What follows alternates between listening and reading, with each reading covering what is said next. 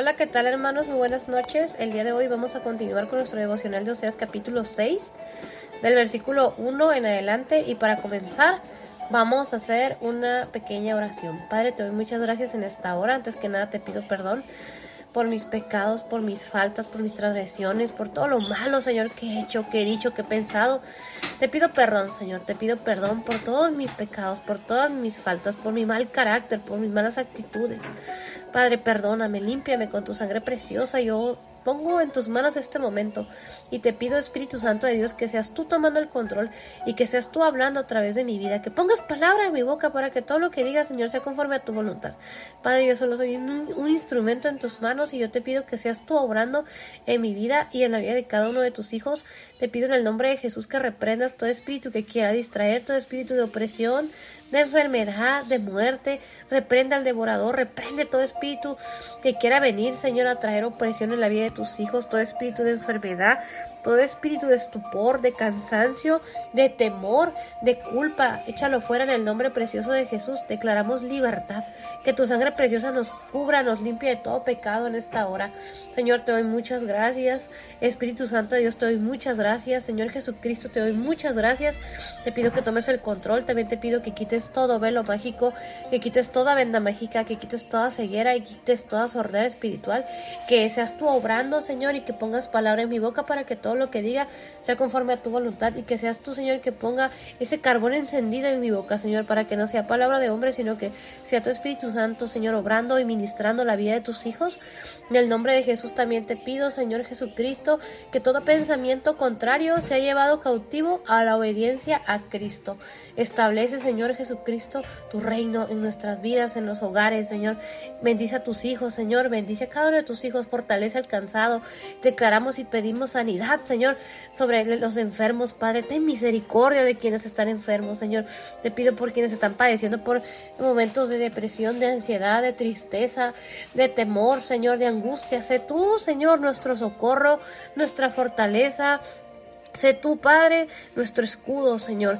Sé tú nuestro defensor. Pelea la batalla por tus hijos en estos tiempos, Padre. Yo te pido que tú pelees la batalla, que reprendas al devorador y que quebrantes todo yugo de pecado, de iniquidad y toda maldición lanzada en contra de tus hijos. Establece tu reino. Y también, Señor Jesús, te pido que nos enseñes y me enseñes a valorar, que me enseñes como hija tuya, Señor, a valorar tu sacrificio en la cruz. Que sepa ser agradecida, Señor, antes de pecar, Señor, que tu Espíritu Santo me redarguya, Señor, para que como hijos valoremos, Señor, y no seamos hijos malagradecidos. Quita el corazón que no sabe apreciar, quita el corazón malagradecido y pon un corazón agradecido dispuesto, Señor, a servirte, a darlo todo por ti. Ayúdanos a hacer esa iglesia limpia y sin mancha preparada para tu regreso. Padre, te doy la gloria y la honra, Espíritu Santo, te doy la gloria y la honra, Señor Jesucristo, te doy la gloria y la honra, Espíritu Santo, Dios, te pido que tomes el control de este tiempo y que redargullas nuestro corazón de pecado en el nombre precioso de Jesús. Padre, te adoramos, Espíritu Santo Dios, te adoramos, Señor Jesucristo, te adoramos en el nombre precioso de Cristo Jesús. Amén. Hola, ¿qué tal hermanos? Muy bien, el día de hoy vamos a continuar con nuestro devocional de Oseas capítulo 6. Hoy vamos a comenzar el capítulo 6, versículo 1. Y vamos a comenzar con la versión Reina Valera 1960, que dice lo siguiente en el libro de Oseas capítulo 6, versículo 1. Venid y volvamos a Jehová porque Él arrebató y nos curará, hirió y nos vendará. Qué hermoso versículo, hermanos, qué hermoso versículo, porque es un llamado. Y aquí podemos ver, hermanos, cómo el Espíritu Santo de Dios nos enseña que es un llamado a ir a Dios, a volvernos a Dios, porque dicen, Oseas capítulo 6, versículo 1 dice, venid y volvamos a Jehová, porque Él arrebató y nos curará, hirió y nos vendará. Aquí podemos ver algo muy hermoso, hermanos, porque es este llamado que el Espíritu Santo de Dios nos hace y dice, venid y volvamos a Jehová.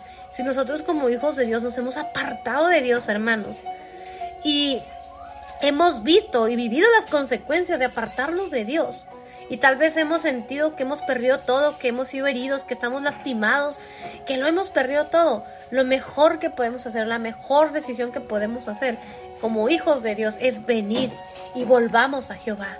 Porque el versículo 1 de Oseas capítulo 6 dice, venid y volvamos a Jehová, porque Él arrebató y nos curará, hirió y nos vendará.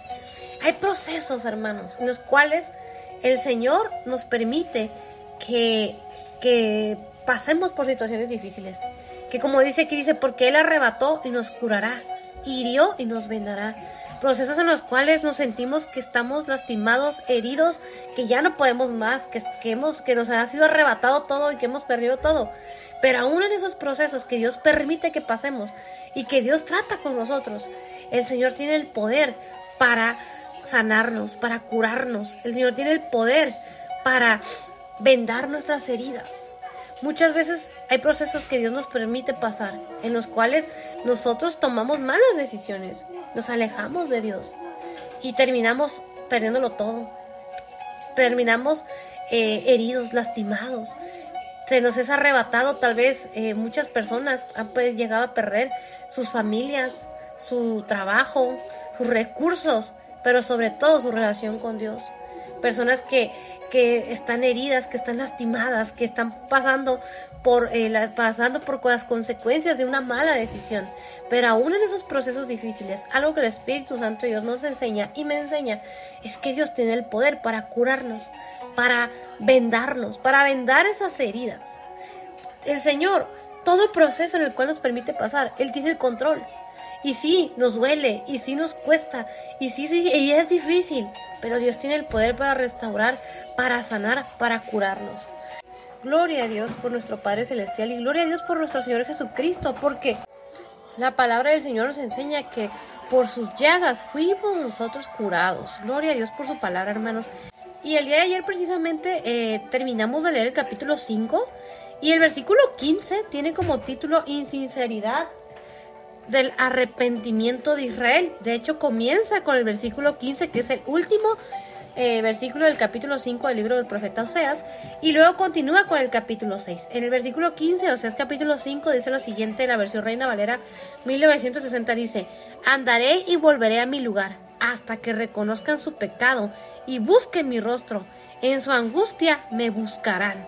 Y algo que podíamos ver como el Espíritu Santo de Dios nos enseña el día de hoy y que nos enseñaba también el día de ayer, es precisamente que Dios nos permite pasar por momentos de angustia, porque es en esos momentos donde, nosotros buscamos a Dios. Dice en Oseas capítulo 5, versículo 15, dice, andaré y volveré a mi lugar hasta que reconozcan su pecado y busquen mi rostro.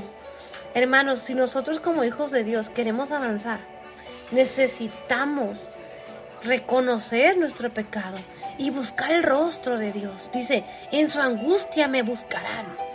El Señor permite, hermanos, que pasemos procesos difíciles, porque es en esos procesos difíciles donde nosotros realmente reconocemos nuestro pecado, donde nosotros realmente comenzamos a buscar el rostro de Dios, donde nosotros realmente buscamos a Dios. Y Dios, nuestro Padre Celestial, Jehová nuestro Dios, nos permite, hermanos, pasar por estos momentos de angustia, porque es ahí donde nosotros lo buscamos.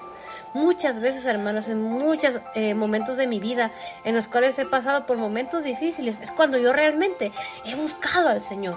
Porque a veces cuando todo está bien, cuando, cuando tal vez las cosas están tranquilas, nosotros muchas veces tendemos a alejarnos de Dios o no buscamos a Dios o no lo buscamos de la misma manera que cuando estamos pasando por un momento de angustia.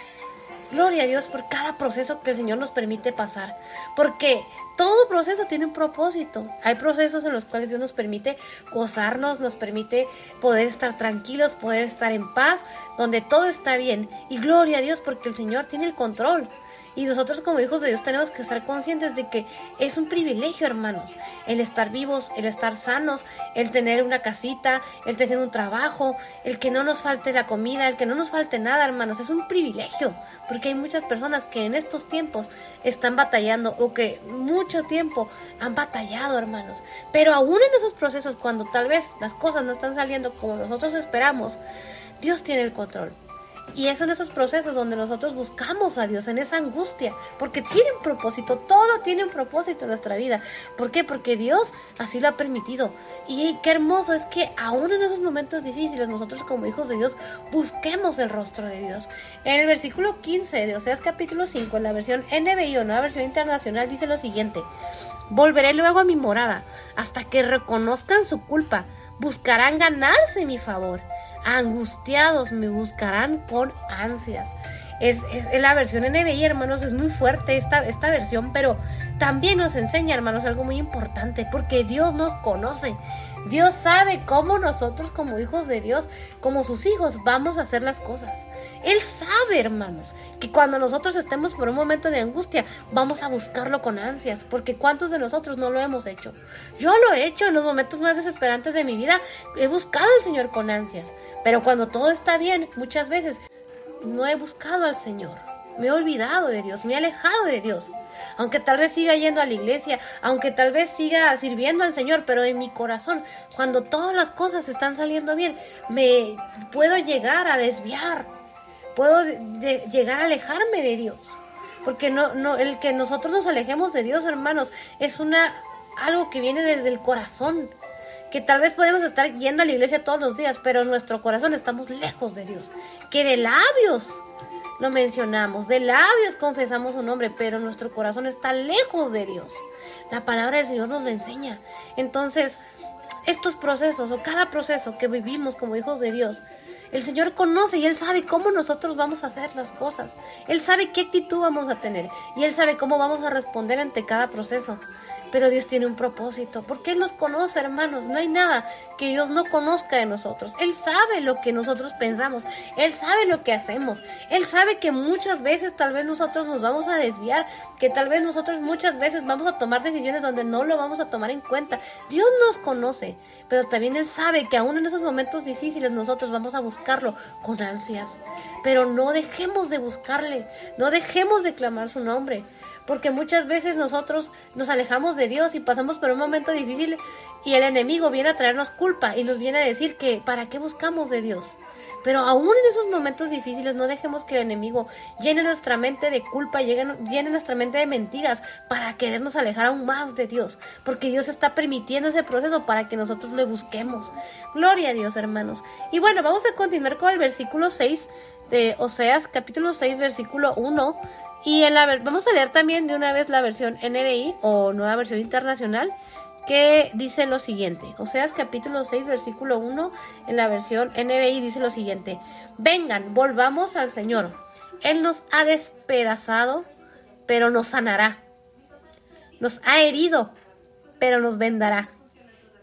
Es, es muy fuerte esta versión también. Podemos ver cómo es fuerte lo que dice porque en la versión Reina Valera 1960 dice, venid y volvamos a Jehová, porque Él arrebató y nos curará, hirió y nos vendará. Hermanos, el Señor nos hace pasar por procesos en los cuales sentimos que Él nos ha despedazado, pero dice aquí, pero nos sanará. Qué hermosa palabra, porque nos enseña algo muy importante, hermanos. Tal vez el proceso que estás viviendo, que hemos vivido, ha sido un proceso en el cual nos hemos sentido despedazados, nos hemos sentido arrebatados, que le hemos perdido todo. Puede ser una pérdida, la pérdida de un familiar, puede ser una mala situación económica, puede ser una enfermedad, puede ser que un familiar cercano, ya sea un, hijo, un esposo, un hermano, nuestros padres, o alguien, alguien que nosotros queremos esté pasando por una situación muy difícil, o, o, momentos en los cuales podemos llegar a sentir que estamos despedazados, que Dios nos ha despedazado. Porque dice aquí el versículo 1 de Oseas capítulo 6, en la versión NBI dice, vengan, volvámonos al Señor. Él nos ha despedazado, pero nos sanará. A veces nosotros, hermanos, le atribuimos todo lo que vivimos y nos pasa algo malo, decimos, ay, el enemigo. Pero, hermanos, no es el enemigo. Dios permite que el enemigo muchas veces llega a tocar nuestra vida porque Él tiene un propósito. Y a veces en los momentos difíciles pensamos, ay, el enemigo, pero no es el enemigo, porque el enemigo no tiene el control de nuestra vida ni el control de nuestra situación. Es Dios el que tiene el control. Y Él permite que muchas veces el enemigo venga y, como en este caso, para quienes conocen la historia de Jot, por ejemplo, no era el enemigo, el enemigo solo estaba ejecutando la orden y en este caso lo que Dios le había permitido que hiciera. Si Dios no le permitía que él tocara o lastimara a Job, no iba a poder hacerlo, por mucho que el enemigo quisiera, pero era porque Dios se lo permitió, porque Dios estaba tratando con la vida de Job. Y Dios trata con nosotros. Y hay procesos en los cuales Dios trata con nuestra vida, donde podemos llegar a sentirnos así, donde podemos llegar a sentirnos despedazados, pero, despedazados, pero como dice aquí en la versión TBI, o sea, es capítulo 6, versículo 1, dice, vengan, volvámonos al Señor. Él nos ha despedazado, pero nos sanará. nos ha herido, pero nos vendará. Nosotros como hijos de Dios tenemos que confiar en Dios. Y aunque por muy difícil que sea el proceso, Dios nos va a sanar. Dios tiene el poder para sanarnos. Dios tiene el poder para vendarnos. Y gloria a Dios, porque cuántos de nosotros como hijos de Dios no hemos pasado procesos donde nos hemos sentido arrebatados, nos hemos sentido heridos, donde sentimos que ya no podemos más, pero luego hemos visto la mano de Dios, que así como Dios lo permitió, también es Dios el que nos sana y es Dios el que nos venda, el que venda nuestras heridas. Gloria a Dios por nuestro Señor Jesucristo, porque Él entregó su vida en la cruz, hermanos, y por sus llagas fuimos nosotros curados. Y Él nos ha curado de toda enfermedad física, pero también nos ha curado de esas enfermedades del alma que muchas veces venimos arrastrando. Pero Dios es fiel y todo proceso obra para bien. En el momento no los podemos, no lo podemos entender. Muchos procesos en mi vida yo no los he entendido en el momento. Todavía hay procesos que me siguen costando, pero yo sé que Dios a su en su momento va a vendar. Dios en su momento va a curar. Nuestro Señor Jesucristo va a sanar. Él va a curar mi herida, Él va a vendar mi herida. El Espíritu Santo de Dios va a sanar y va a curar mi herida. Como dice aquí, pero nos sanará, pero nos vendará. Yo creo que este versículo es un versículo que como hijos de Dios tenemos que recordarlo. Pase lo que pase, nosotros tenemos que confiar en que, pero nos vendará, pero nos sanará. Gloria a Dios.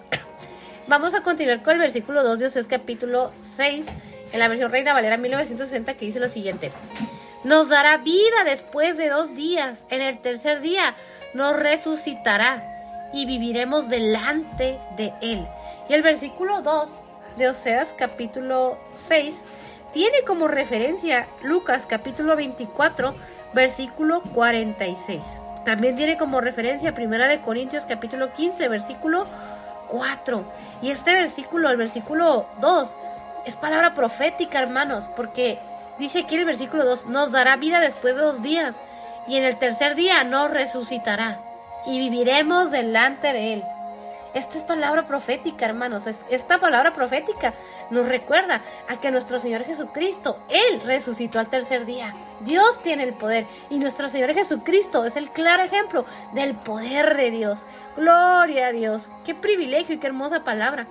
En Lucas capítulo 24, versículo 46 dice, y les dijo, así está escrito y así fue necesario que el Cristo padeciese y resucitase de los muertos al tercer día. Es palabra profética, hermanos, que se cumplió en nuestro Señor Jesucristo. Aquí en Oseas estaba declarada esta palabra, esta palabra profética, hermanos. Qué privilegio, hermanos. Y nosotros como hijos de Dios creemos que nuestro Señor Jesucristo murió en la cruz, pero resucitó al tercer día. Y en Romanos capítulo 10, versículo 9 dice lo siguiente, que si confesares con tu boca que Jesús es el Señor y creyeres en tu corazón que Dios le levantó de los muertos, serás salvo. Qué importante es que nosotros como hijos de Dios tenemos que creer, hermanos, que nuestro Señor Jesucristo resucitó al tercer día, creer en la resurrección de nuestro Señor Jesucristo. Es muy importante confesarlo con nuestra boca y creer en nuestro corazón que Dios lo levantó de entre los muertos y seremos salvos. Gloria a Dios. El versículo 3 de Oseas capítulo 6 en la versión Reina Valera 1960 dice lo siguiente. Y conoceremos y proseguiremos en conocer a Jehová, como el alba está dispuesta su salida, y vendrá a nosotros como la lluvia, como la lluvia tardía y temprana a la tierra. Dice el versículo 3 al principio, dice, y conoceremos y proseguiremos en conocer a Jehová es palabra profética, hermanos. Y luego dice, como el alba está dispuesta a su salida y vendrá a nosotros como la lluvia, como la lluvia, como la lluvia tardía y temprana a la tierra. En la versión NBI, o sea, es capítulo 6, versículo 3, dice lo siguiente, conozcamos al Señor, vayamos tras su conocimiento. Tan cierto como que sale el sol, Él habrá de manifestarse. Vendrá a nosotros como la lluvia de invierno, como la lluvia de primavera que riega la tierra. Qué hermosa palabra, hermanos, qué hermosa palabra, pero nos enseña algo muy importante. El Espíritu Santo de Dios dice, y conoceremos y proseguiremos en conocer a Jehová. Nosotros tenemos que conocer, tenemos que buscar de Dios, tenemos que proseguir. No debemos de rendirnos, hermanos. Tenemos que continuar buscando de Dios, en conocer a Dios. La palabra o el término proseguir eh, dice que significa, uno de sus significados es seguir o continuar algo que se está haciendo. Nosotros tenemos que continuar, hermanos. Este camino, este caminar, algo que el Espíritu Santo Dios nos enseña, es que es, un caminar en el cual no debemos de rendirnos, tenemos que seguir buscando el conocimiento de Dios, tenemos que proseguir a la meta que es nuestro Señor Jesucristo, es en conocer a Dios, es en conocer lo que el Espíritu Santo Dios nos está enseñando. No debemos de rendirnos. Y dice el versículo, eh, el versículo 3 de Oseas capítulo 6 de la versión Reina Valera 1960 dice, y conoceremos y proseguiremos en conocer a Jehová, como el alba está dispuesta su salida y vendrá a nosotros como la lluvia, como la lluvia tardía y temprana a la tierra. La lluvia temprana y la lluvia tardía, hermanos, tiene un significado muy especial. En la versión NBI lo traduce eh, en Oseas capítulo 6 versículo 3 al final dice, tan cierto como que sale el sol, él habrá de manifestarse. Vendrá a nosotros como la lluvia de invierno, como la lluvia de primavera que riega la tierra. Qué hermoso, hermanos, porque el Señor viene a nuestra vida como esa lluvia, como esa lluvia, en la versión NBI lo dice como, como la lluvia de invierno, como la lluvia de primavera que riega la tierra. En la versión Reina Valera dice, como la lluvia tardía y temprana a la tierra.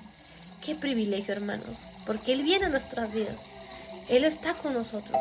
Y Él es, es esa, esa fuente de agua de vida que nosotros necesitamos, es esa lluvia.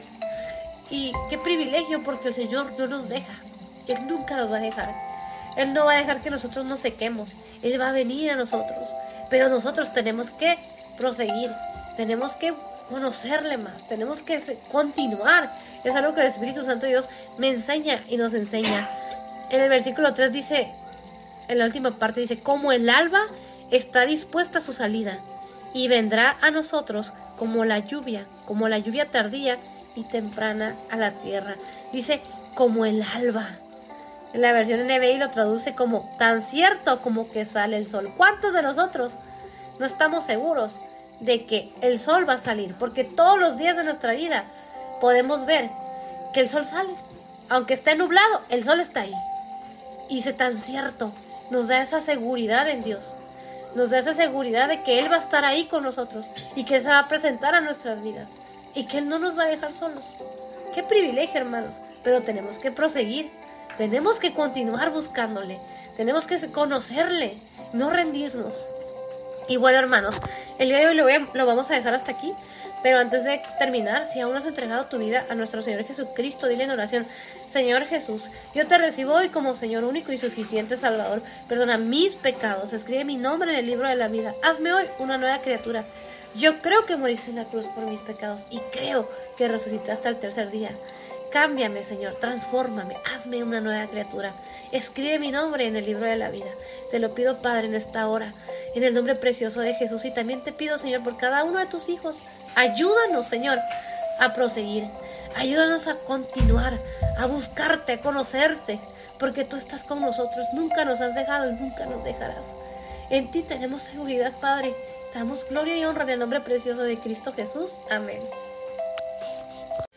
Hola, ¿qué tal hermanos? Muy buenas tardes. El día de hoy vamos a continuar con nuestro devocional de Oseas, capítulo 6 del versículo 3 en adelante. Y para comenzar vamos a hacer una pequeña oración. Padre, te doy muchas gracias.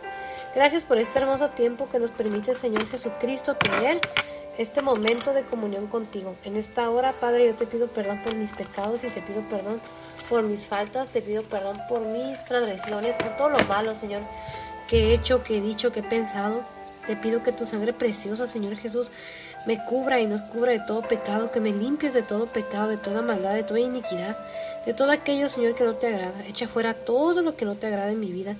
Te pido perdón por mis faltas, te pido perdón por mis malos pensamientos, por mis malas actitudes y te pido en esta hora que tomes el control y que pongas palabra en mi boca, Señor, para que todo lo que diga, Padre, sea conforme a tu voluntad. No permita, Señor Jesucristo, que diga nada que no sea conforme a tu voluntad. Te pido, Señor, que sea tu Espíritu Santo obrando en nuestras vidas y obrando en la vida de cada uno de tus hijos. Padre, yo te doy muchas gracias. Y te pido, Señor Jesucristo, que tomes el control, que derribes todo argumento que se levante en contra de tus hijos, en contra de tu pueblo, en contra de tu iglesia. Padre amado, glorifícate, Espíritu Santo de Dios, glorifícate. Yo te pido perdón y te pido que me limpies de todo pecado. En tus manos te encomiendo este momento y te pido en el nombre de Jesús, Señor, Jesús, Señor Jesucristo, que quites toda opresión, toda apatía, todo espíritu de cansancio, todo espíritu de enfermedad, todo espíritu de muerte, todo espíritu de temor, todo lo que quiere interferir en el nombre de Jesús, sea atado, reprendido y lanzado a lo profundo del abismo. Te pido en esta hora que establezcas tu reino, Señor Jesucristo, que reprendas todo espíritu de muerte, que, que reprendas espíritu de opresión, que reprendas al devorador y que seas tú peleando la batalla por cada uno de tus hijos en esta hora. Padre, te doy muchas gracias. Espíritu Santo Dios, te doy muchas gracias. Señor Jesucristo, te doy muchas gracias y te pido, Señor Jesucristo, que tomes el control, que derrames de tu gloria, que derrames de tu presencia y que sea tu Espíritu Santo, Señor Jesucristo, obrando en la vida de cada uno de tus hijos. Te pido perdón por mis pecados, te pido perdón por mis faltas, te pido que me limpies de todo pecado, de toda maldad, de toda iniquidad. En tus manos te encomiendo este momento. Te pido que quites todo velo mágico y toda venda mágica. En el nombre de Jesús sea quitada toda ceguera y toda red espiritual. Y te doy muchas gracias. Gracias, gracias, Padre. No hay palabras, Señor, que, que alcancen, Señor, para expresar nuestra gratitud, Padre, por lo grande y misericordioso que tú eres. Te doy muchas gracias. Gracias por permitirnos tener este hermoso momento de comunión contigo. Padre, te adoramos. Espíritu Santo, Dios te adoramos. Señor Jesucristo, te adoramos. Señor Jesucristo, yo te doy gloria y honra.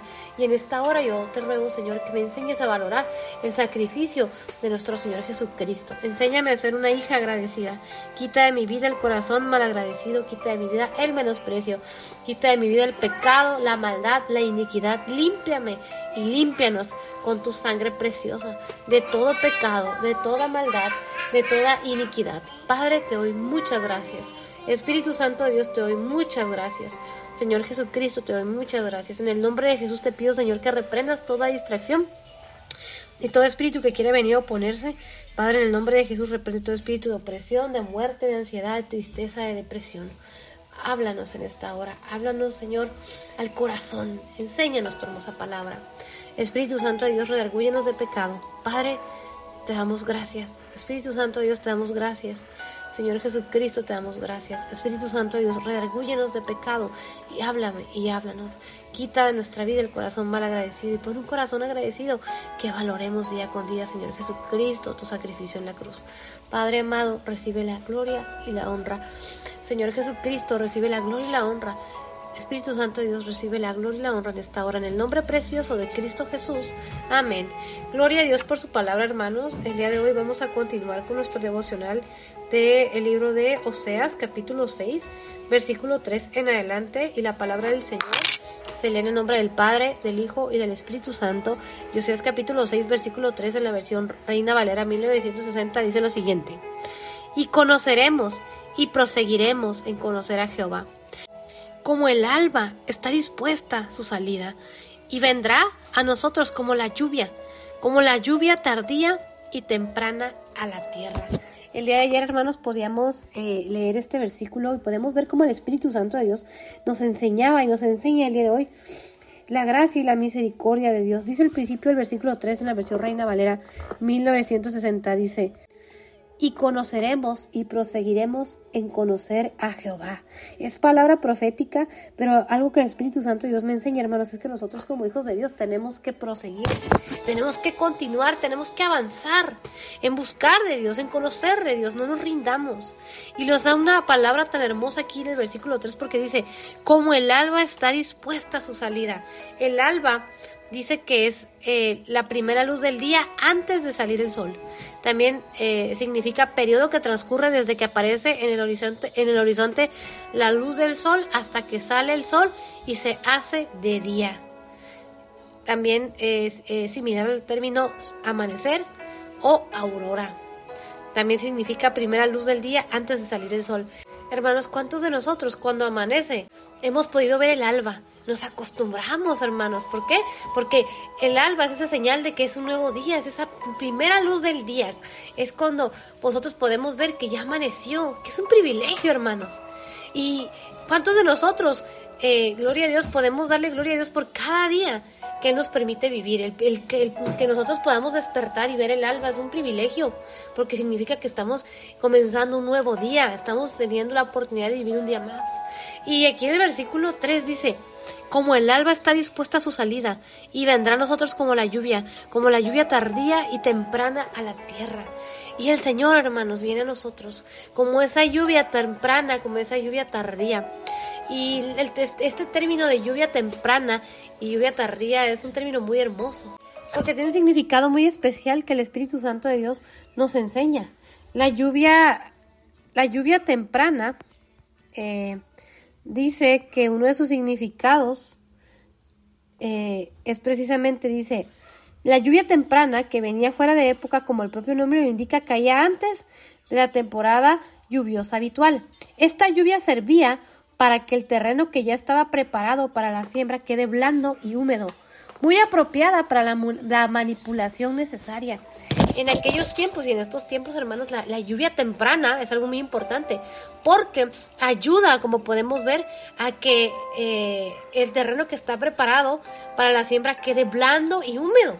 Y es muy importante que eh, esa lluvia temprana, ¿por qué? Porque es la que ayuda a que ese terreno, que esa tierra pues, se ablande para poder sembrarla. Otro de sus significados dice que el término eh, lluvia temprana, dice, en el oriente la lluvia temprana cae en el tiempo de la siembra, es necesaria para que la semilla germine. La lluvia tardía que cae hacia el fin de la temporada madura el grano y lo prepara para la cosecha. ¡Wow! Qué, hermoso significado. También el término eh, lluvia tardía dice que la lluvia tardía significa literalmente la lluvia que cae en la primavera al final de la temporada de lluvias, justo antes de que el grano esté maduro. También dice que esta lluvia es absolutamente necesario, que el grano debe ser capaz de madurar antes de la cosecha. Sin la lluvia tardía, por lo tanto, no puede madurar el fruto antes la cosecha. Y dice que por lo tanto la lluvia temprana y la lluvia tardía es importante y necesario para la cosecha. Entonces, hermanos, el Señor no nos deja solos, Él viene a nosotros. Como dice aquí en el versículo 3 de Oseas capítulo 6, en la, en la versión Reina Valera 1960 dice, y conoceremos y proseguiremos en conocer a Jehová, como el alba está dispuesta a su salida, y vendrá a nosotros como la lluvia, como la lluvia tardía y temprana a la tierra. El Señor nos deja solos, hermanos. Él no nos va a dejar. En Dios tenemos esa seguridad, que así como el alba, hermanos, así que cada día que nosotros podemos ver el amanecer, hermanos, tenemos esa seguridad que va a salir el sol.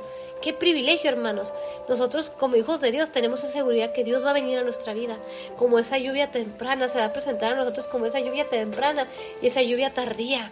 Y algo que el Espíritu Santo de Dios me enseña, hermanos, es que Dios se presenta en nuestras vidas primero como esa lluvia temprana que nos va moldando, como esa tierra que tal vez nosotros antes de conocerla estábamos secos, éramos una tierra árida, éramos una tierra sin fruto, pero el Señor viene a nosotros como esa lluvia temprana que viene a nuestra vida, que es como esa tierra, es algo que el Espíritu Santo de Dios me enseña, nosotros somos como esa tierra que el Señor va moldando, ¿Para qué? Para que se pueda sembrar esa semilla, para que esa semilla pueda eh, ser sembrada.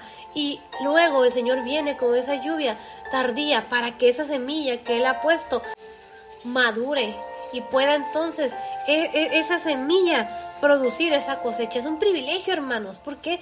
Porque el Señor trata con nosotros y nos lleva por procesos en los cuales es necesario, es necesario que venga esa lluvia temprana a moldar, a ablandar y luego que venga esa lluvia tardía para que podamos madurar, que esa semilla pueda madurar, pueda en este caso producir esa cosecha que Dios quiere hacer en nuestra vida. Es un privilegio, hermanos. En la versión NBI o Nueva Versión Internacional, o sea, es capítulo 6, versículo 3, dice lo siguiente, en la versión NBI dice, en la Nueva Versión Internacional dice, conozcamos al Señor, vayamos tras su conocimiento, tan cierto como que sale el sol, Él habrá de manifestarse, vendrá a nosotros como la lluvia de invierno, como la lluvia de primavera que riega la tierra. Qué privilegio, hermanos, Él viene a nosotros. Tan cierto como que sale el sol. Es una promesa de parte de Dios para sus hijos, para nosotros como sus hijos, para la nación de Israel, para el pueblo de Israel, pero ahora nosotros como sus hijos. Es una promesa que Dios nunca nos va a abandonar.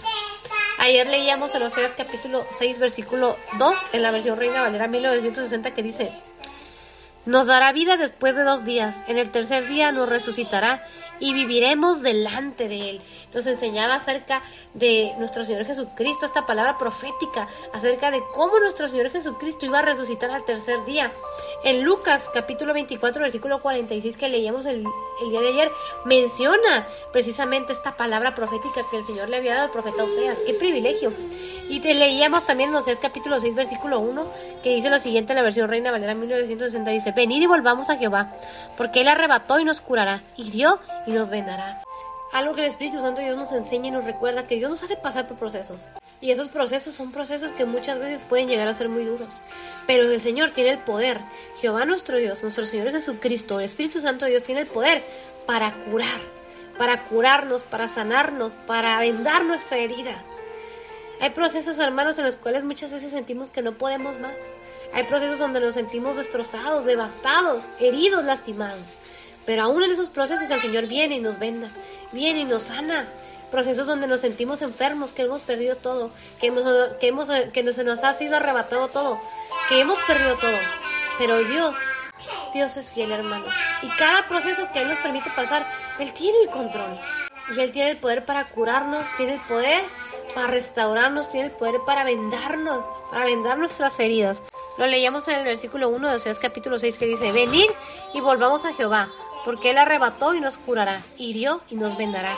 En la versión NBI, Oseas capítulo 6, versículo 1 dice, vengan, volvamos al Señor. Él nos ha despedazado, pero nos sanará. Nos ha herido, pero nos vendará. Qué hermosa palabra, porque a pesar del proceso que podemos estar pasando, tal vez nos podemos sentir despedazados, heridos, pero dice aquí, pero nos sanará, pero nos vendará. En la versión Reina Valera 1960 dice, en Oseas capítulo 6, versículo 1 dice, venid y volvamos a Jehová, porque Él arrebató y nos curará, hirió y nos vendará. En el versículo 2 dice, en la versión Reina Valera 1960 dice, nos dará vida después de dos días.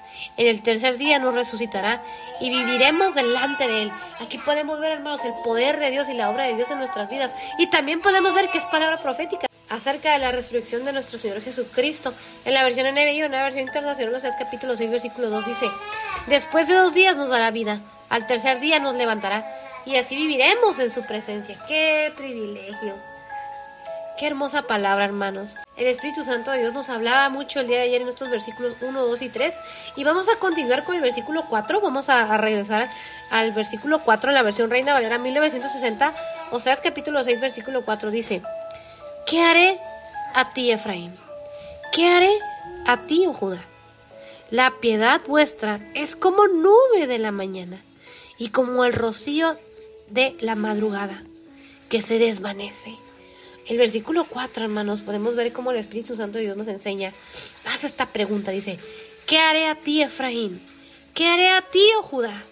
La piedad vuestra es como nube de la mañana y como el rocío de la madrugada que se desvanece. Y aquí podemos ver algo, hermanos, muy importante, porque Dios conocía la condición en la que se encontraba, en este caso Efraín y Judá, estas dos tribus. El Espíritu Santo de Dios nos enseña cómo Dios conoce lo que hay en nosotros, lo que hay en nuestro interior. Porque la palabra piedad dice que significa virtud que inspira por el amor a Dios, cierta devoción a las cosas santas y por el amor al prójimo también dice que significa actos de amor y compasión. Dice que cuando alguien refleja piedad por otro sujeto, decide ayudarlo, asistirlo o perdonarlo. Entonces, hermanos, ¿cuántos de nosotros tenemos piedad? Es algo que el Espíritu Santo de Dios me enseña el día de hoy. ¿Cuántos de nosotros tenemos piedad por el prójimo? ¿En cuántos de nosotros hay piedad en nuestro corazón? Hay ese, como dice aquí eh, en el significado del término piedad, ¿En cuántos de nosotros hay esa tierra devoción a las cosas santas? ¿Cuántos de nosotros hay esa, ese deseo de agradar a Dios, de ayudar al prójimo, de tener actos de amor y compasión? ¿Cuántos de nosotros realmente cuando ayudamos a alguien lo hacemos porque realmente queremos que esa persona le vaya bien? Porque queremos ayudarlo. ¿O cuántos de nosotros hacemos las cosas solamente porque queremos obtener un beneficio? Y aquí podemos ver algo muy importante en el versículo 4 de Oseas capítulo 6, porque Dios conocía la piedad que tenía, en este caso la tribu de Efraín y la tribu de Judá, porque dice, ¿Qué haré a ti, Efraín? ¿Qué haré a ti, oh Judá? La piedad vuestra es como nube de la mañana, la compara. Que la piedad que ellos tenían era como nube de la, de la mañana, como el rocío de la madrugada que se desvanece. La piedad que ellos tenían era una, una piedad que se desvanecía, que no perduraba. Porque algo que el Espíritu Santo Dios me enseña, hermanos, es que cuántos, cuántos de nosotros no podemos ver en la mañana cómo ver ese rocío, por ejemplo, en la madrugada, y de repente se desvanece no dura todo el día, no dura para siempre, es algo que dura un tiempo nada más. ¿Y cuántos de nosotros tenemos una piedad que se desvanece? Que no es una piedad que perdura, que a veces tenemos el deseo de hacer la voluntad de Dios, pero muchas veces somos emocionales, es algo que el Espíritu Santo Dios me enseña. Vamos a la iglesia, escuchamos una prédica, a veces salimos muy motivados, pero esa, esa piedad que nosotros eh, tenemos en ese momento, podemos salir muy animados, pero llegando a casa pasamos por una situación, nos enojamos y se desvanece. ¿O cuántos de nosotros estamos muy motivados queriendo servir a Dios, pero en el trabajo, con nuestras amistades, de pronto esa, esa piedad se desvanece por una mala actitud, por un mal pensamiento, por una mala decisión? Y aquí podemos ver cómo el Señor hace esta pregunta, dice, ¿qué haré a ti, Efraín? ¿Qué haré a ti, oh Judá? El Señor hace esta pregunta. Que Dios tenga misericordia de nosotros, hermanos, y que nos ayude a ser fieles y que la piedad que, que tenemos no sea una piedad que se desvanezca, que no sea como esa, como esa nube que dice aquí en el versículo 4, dice, la piedad vuestra es como nube de la mañana y como el rocío de la madrugada que se desvanece. La compara, hermanos. Y aquí nos dice el por qué, porque dice se desvanece, que se desvanece. En la versión NBI o en la versión internacional, o sea, es capítulo 6, versículo 4, dice lo siguiente. ¿Qué voy a hacer contigo, Efraín? ¿Qué voy a hacer contigo, Judá? El amor de ustedes es como nube matutina, como rocío que temprano se evapora ese amor que nosotros decimos tener por Dios, ese amor que nosotros tenemos, decimos de tener por nuestro prójimo, hermanos, puede llegar a ser un amor que se evapora. ¿Cuántos de nosotros realmente tenemos un amor que permanece? Un amor por Dios, un amor por servir a Dios, un amor por nuestro prójimo, porque la palabra de Dios nos enseña que debemos de amar a Dios con todo nuestro corazón, con toda nuestra alma, con toda nuestra mente, y que debemos de amar a nuestro prójimo como a nosotros mismos. Porque muchos decimos que amamos a Dios, pero no queremos amar a nuestro prójimo. Entonces ese amor se evapora, se desvanece. ¿Cuántos de nosotros, hermanos, tenemos ese amor hacia Dios, hacia nuestro prójimo? Tenemos esa piedad. Porque aquí lo dice claramente y lo dice con unas palabras muy fuertes, porque dice en la versión NBI, dice en Oseas capítulo 6, versículo 4, ¿qué voy a hacer contigo, Efraín? ¿Qué voy a hacer contigo, Judá? Y en esta pregunta, hermanos, podemos decir, ah, le está hablando a, las dos tribus, a Efraín y a Judá. ¿Y si el Señor dijera nuestro nombre? ¿Y si, y si Él nos preguntara esto, ¿qué voy a hacer contigo? Y en lugar de Efraín o de Judá, fuera nuestro nombre en esa pregunta, estuviera nuestro nombre en esa pregunta. Dice, el amor de ustedes es como nube matutina, como rocío que temprano se evapora. Que Dios nos ayude.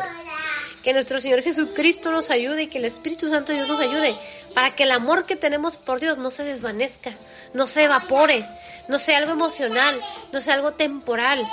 Porque a veces nos sentimos muy bien, muy motivados, pero a veces nos desmotivamos, pasamos por pruebas, pasamos por procesos difíciles y ese amor se evapora.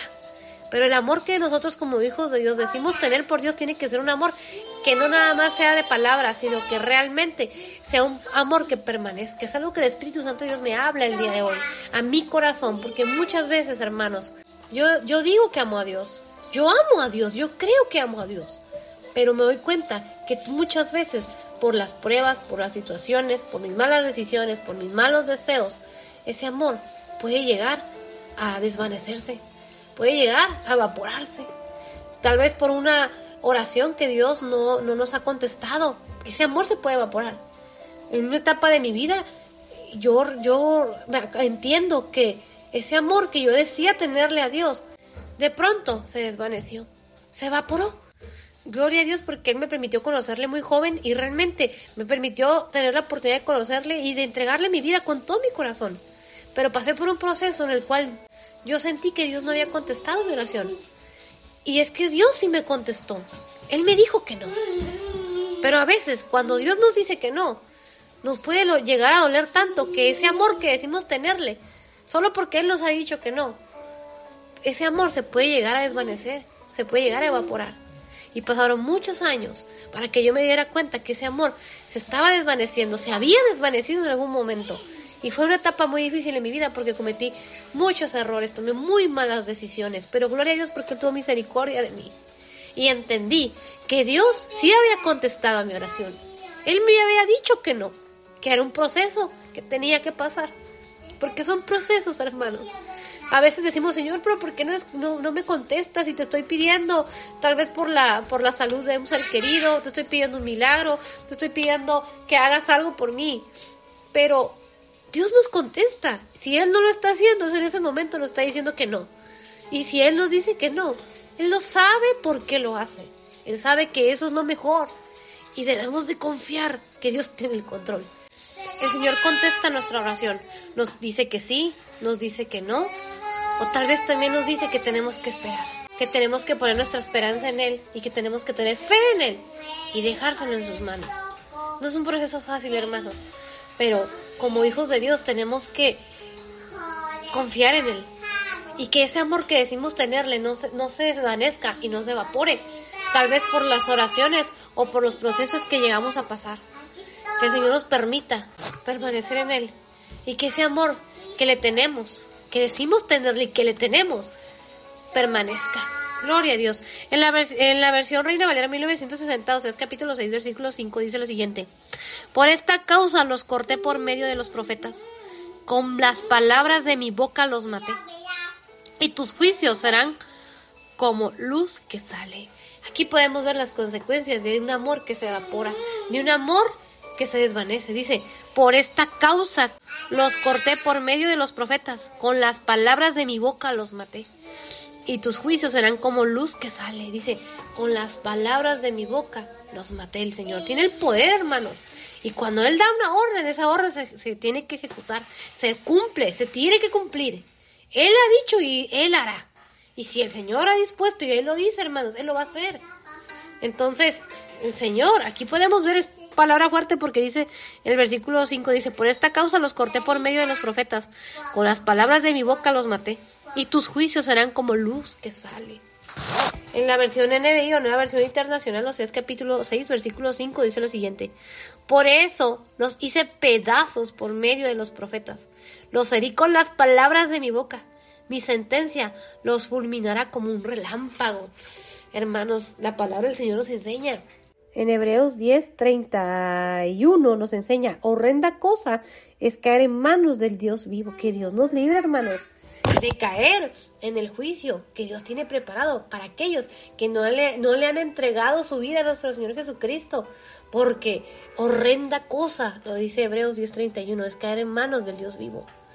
Nosotros no nos damos cuenta, hermanos, las consecuencias de apartarnos de Dios, las consecuencias de que ese amor que decimos tenerle a Dios, que creemos tenerle a Dios, se evapore, se desvanezca, no sea un amor firme. Por eso, como hijos de Dios, tenemos que proseguir, tenemos que proseguir a la meta que es nuestro Señor Jesucristo.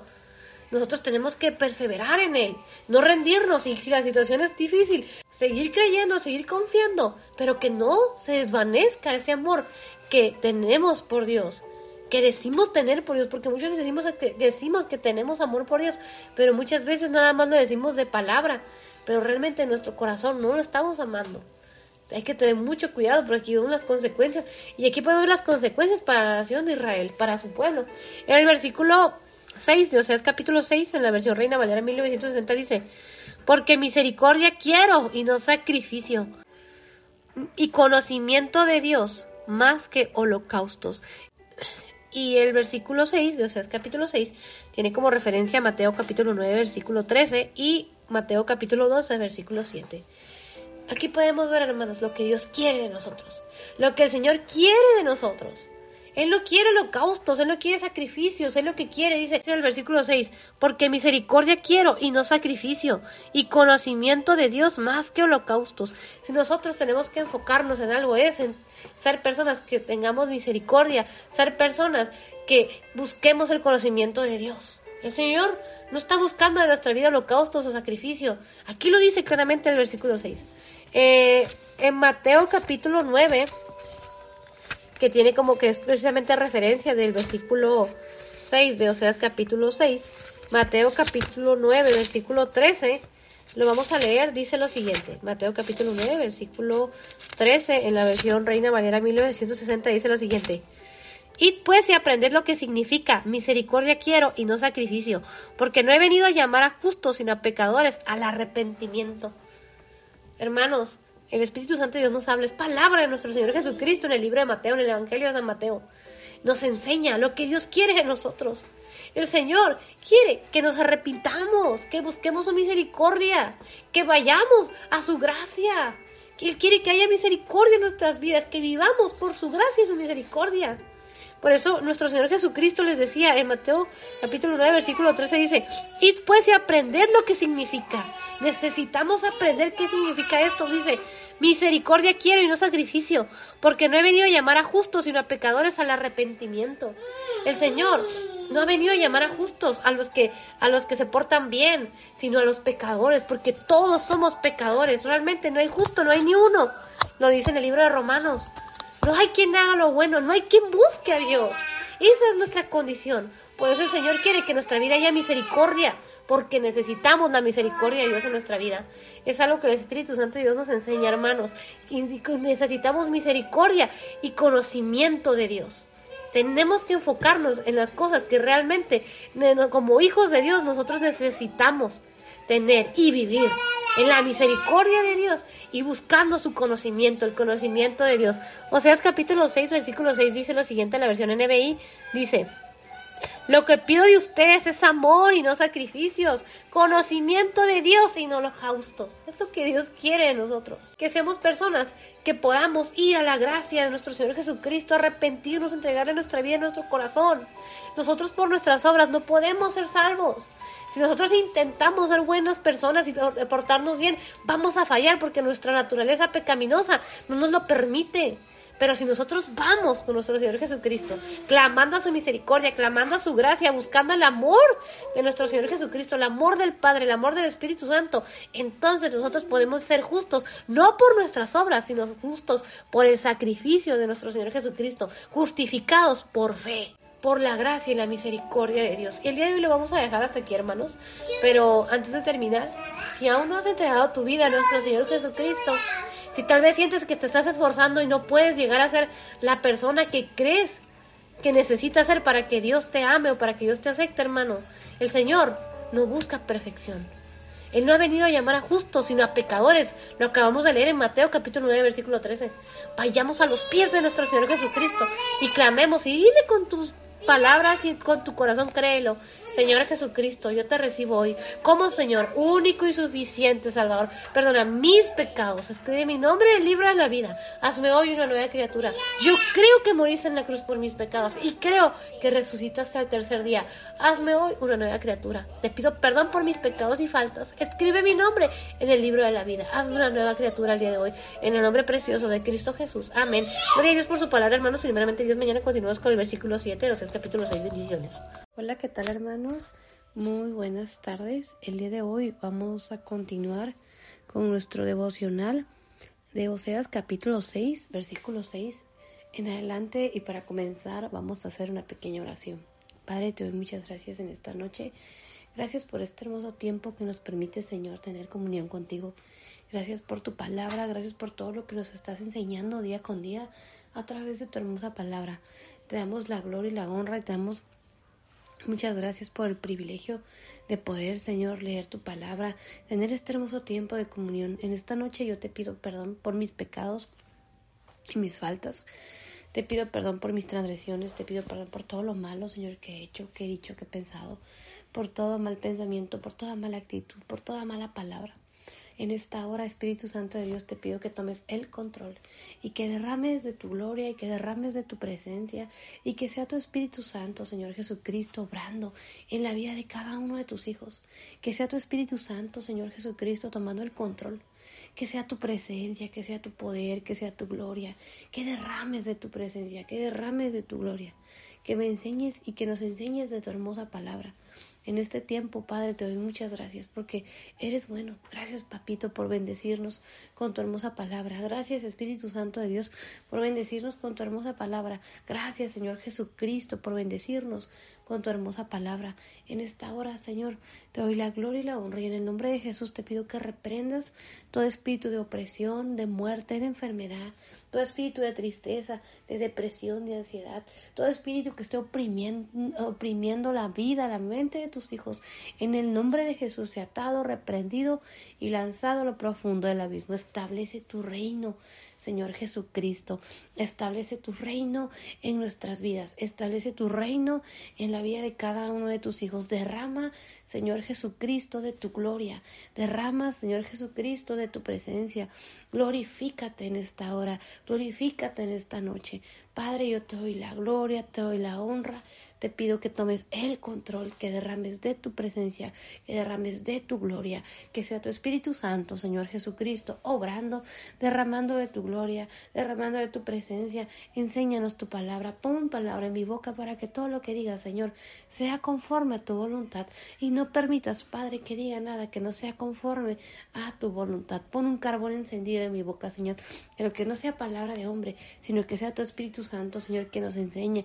Palabra, Señor, que sea inspirada por ti, que seas tú, que no sea, Señor, mi idea, Señor, ni lo que yo estoy pensando, sino lo que tú quieres, Señor, que aprendamos el día de hoy. También te pido en el nombre de Jesús que reprendas al devorador, que reprendas todo espíritu de muerte, que reprendas todo espíritu que quiera levantarse en contra de tus hijos, en contra de tus hijos, que derribes todo argumento que se levanta en contra de tu iglesia. Te ruego en esta noche que quites todo velo mágico, que quites toda venda mágica, que quites toda ceguera y toda sordera espiritual, que abras nuestro entendimiento en esta hora, que establezcas tu reino y que todo pensamiento contrario se ha llevado cautivo a la obediencia a Cristo. En el nombre de Jesús te lo pido. Espíritu Santo de Dios, regúyenos de pecado. Enséñanos a adorar al Padre. Enséñanos a valorar día con día el sacrificio de nuestro Señor Jesucristo. Enséñame a ser una hija y a ser hijos agradecidos, Señor.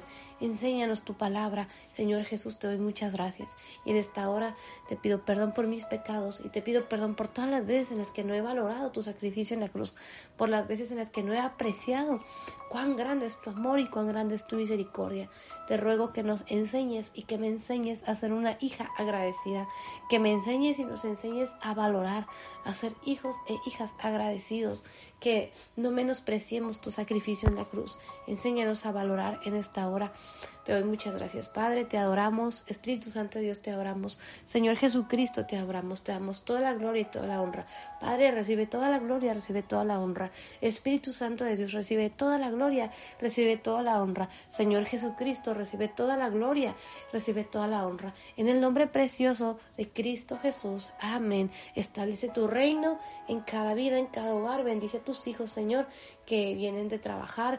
Bendice a cada uno de tus hijos, Padre, en esta hora, en este tiempo. Ah, bendice a tus hijos, bendice a tus hijas. En el nombre precioso de Cristo Jesús. Amén. Gloria a Dios por su palabra, hermanos. El día de hoy vamos a continuar con el libro de Oseas, capítulo 6, versículo 6. Y Vamos a, hacer, vamos a comenzar con la versión Reina Valera 1960 y la palabra del Señor se lee en el nombre del Padre, del Hijo y del Espíritu Santo. Oseas capítulo 6, versículo 6 dice lo siguiente, porque misericordia quiero y no sacrificio, conocimiento de Dios más que holocaustos.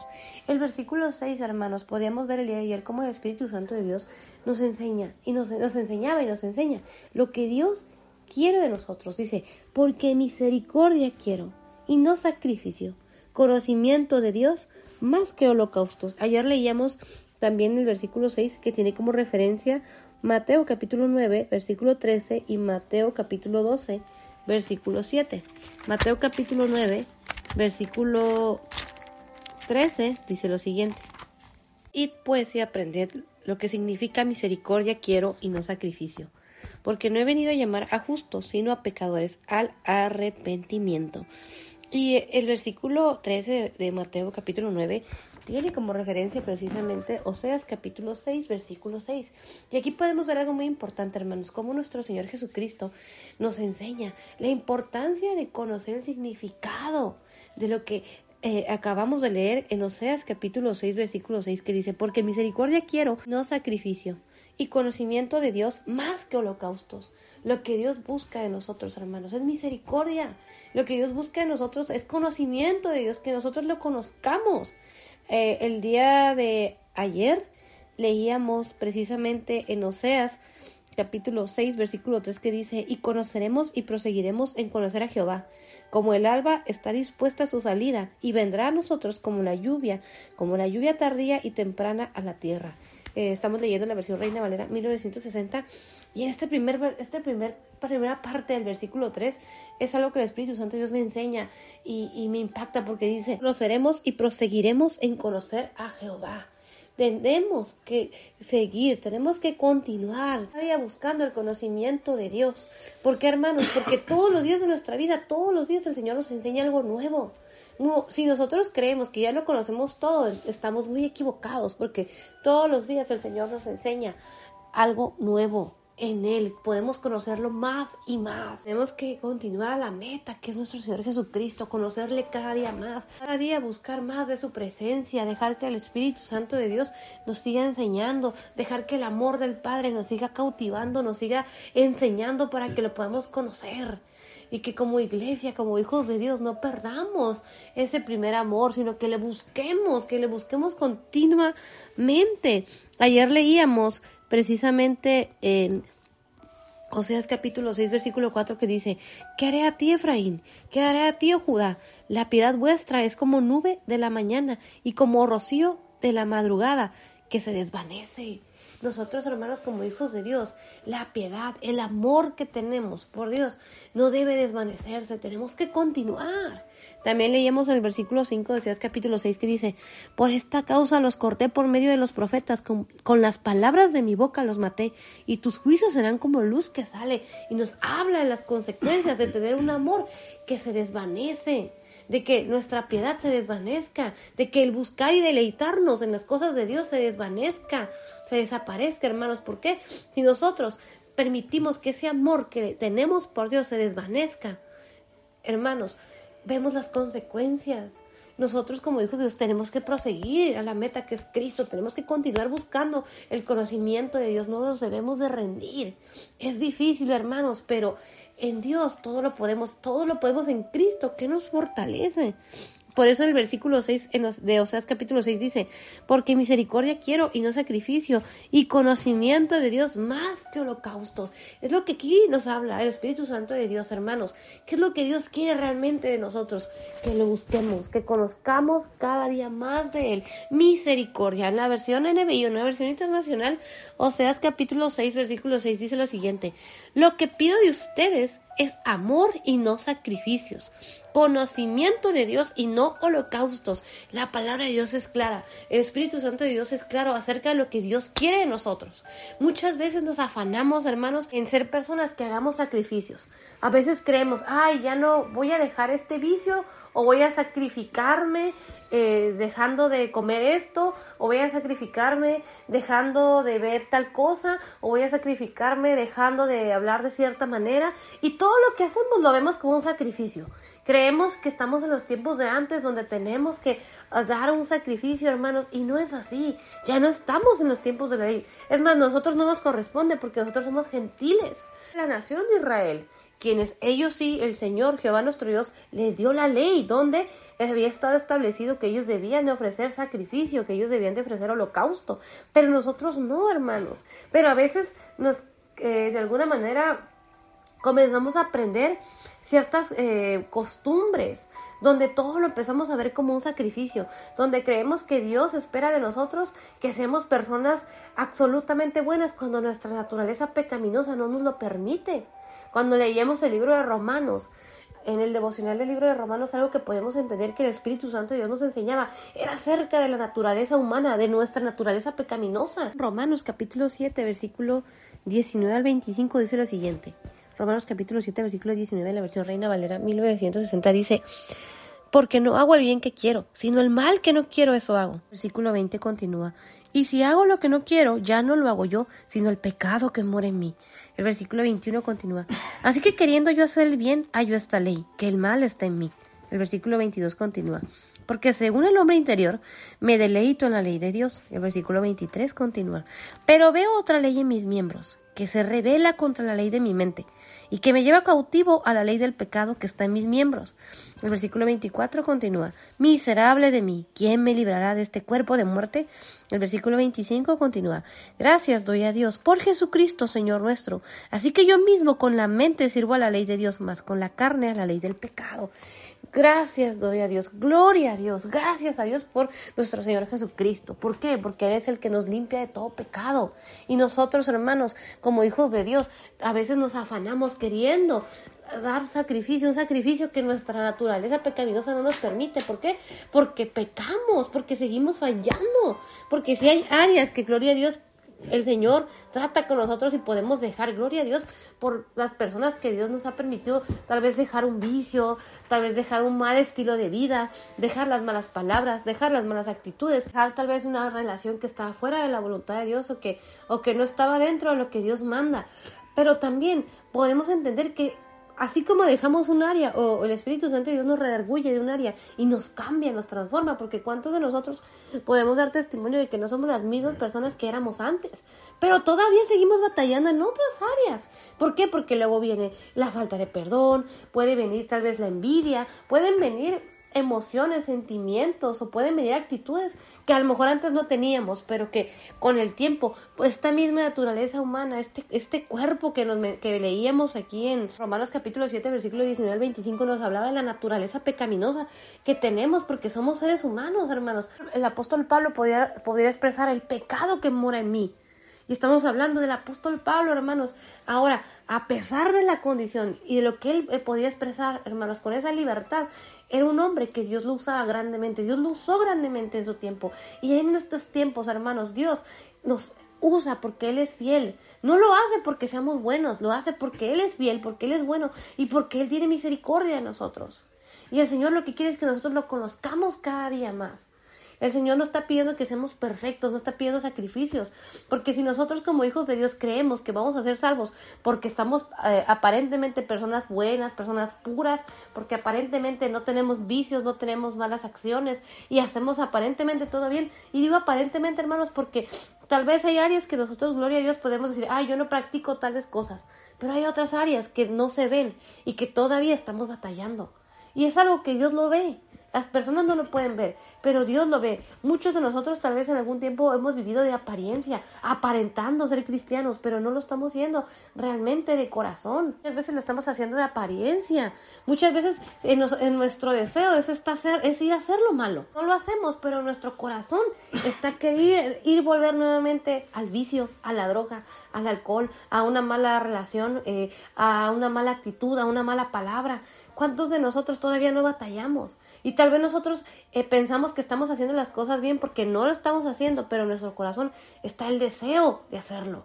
¿Cuántos de nosotros no batallamos en áreas donde tal vez decimos, es que yo no voy a ir a una fiesta, por ejemplo, porque es mi sacrificio para Dios, porque lo, lo vemos como un sacrificio, pero si para nosotros es un sacrificio, hermanos, entonces no estamos amando a Dios, porque no estamos dejando de ir a la fiesta, no estamos dejando de tomar, no estamos dejando de tener un vicio, no estamos dejando de tener una mala actitud, porque amamos a Dios, porque queremos buscar de Dios, porque queremos conocer a Dios, lo estamos haciendo porque creemos que es la manera en la que nosotros vamos a ser salvos. Y no, hermanos, si nosotros como hijos de Dios vamos a dejar de hacer algo, es porque amamos a Dios.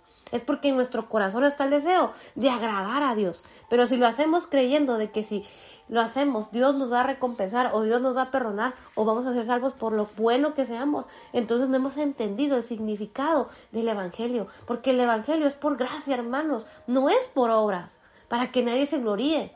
Nosotros somos salvos por gracia, no por obras.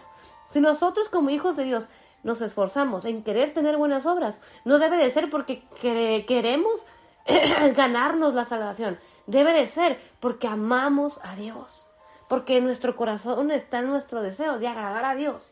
Porque tal vez muchos de nosotros batallamos en áreas donde tal vez si éramos personas que nos gustaba antes andar en el mundo, andar de fiesta y de pronto llega tal vez alguien y nos invita y nosotros decimos, ay, no voy a ir porque si no el Señor me va a condenar.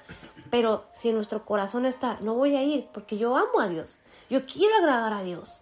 Aunque tal vez mi carne quiere irse a divertir un rato, pero no lo voy a hacer. ¿Por qué? Porque yo quiero agradar a Dios, quiero agradar el corazón de Dios.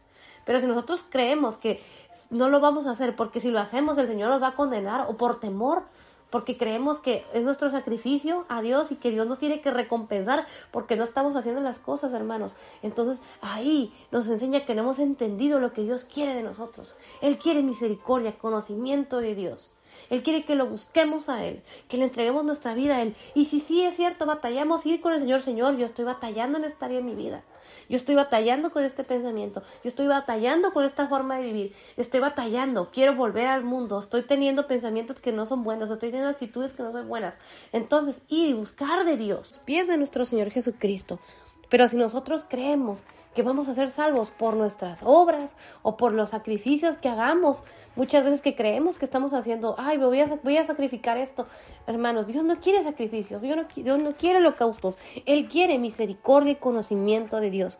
Por eso nuestro Señor Jesucristo dice en Mateo capítulo 9, versículo 13 que leíamos al principio, dice, id pues y aprended lo que significa, misericordia quiero y no sacrificio, porque no he venido a llamar a justos, sino a pecadores al arrepentimiento. Y aquí nos da la clave el Espíritu Santo de Dios. El Señor ha venido a llamar dice a pecadores al arrepentimiento, porque todos somos pecadores, hermanos. No hay ni, no hay justo ni a un uno, no hay quien haga lo bueno, no hay quien busque a Dios. Si a la persona que más que buena crea que es, no lo es realmente, porque no hay nadie bueno. Hay quienes intentamos o intentan. Estamos en este caminar de querer hacer la voluntad de Dios. Muchos de nosotros estamos intentando. Yo no puedo decir que soy buena porque no lo soy, hermanos.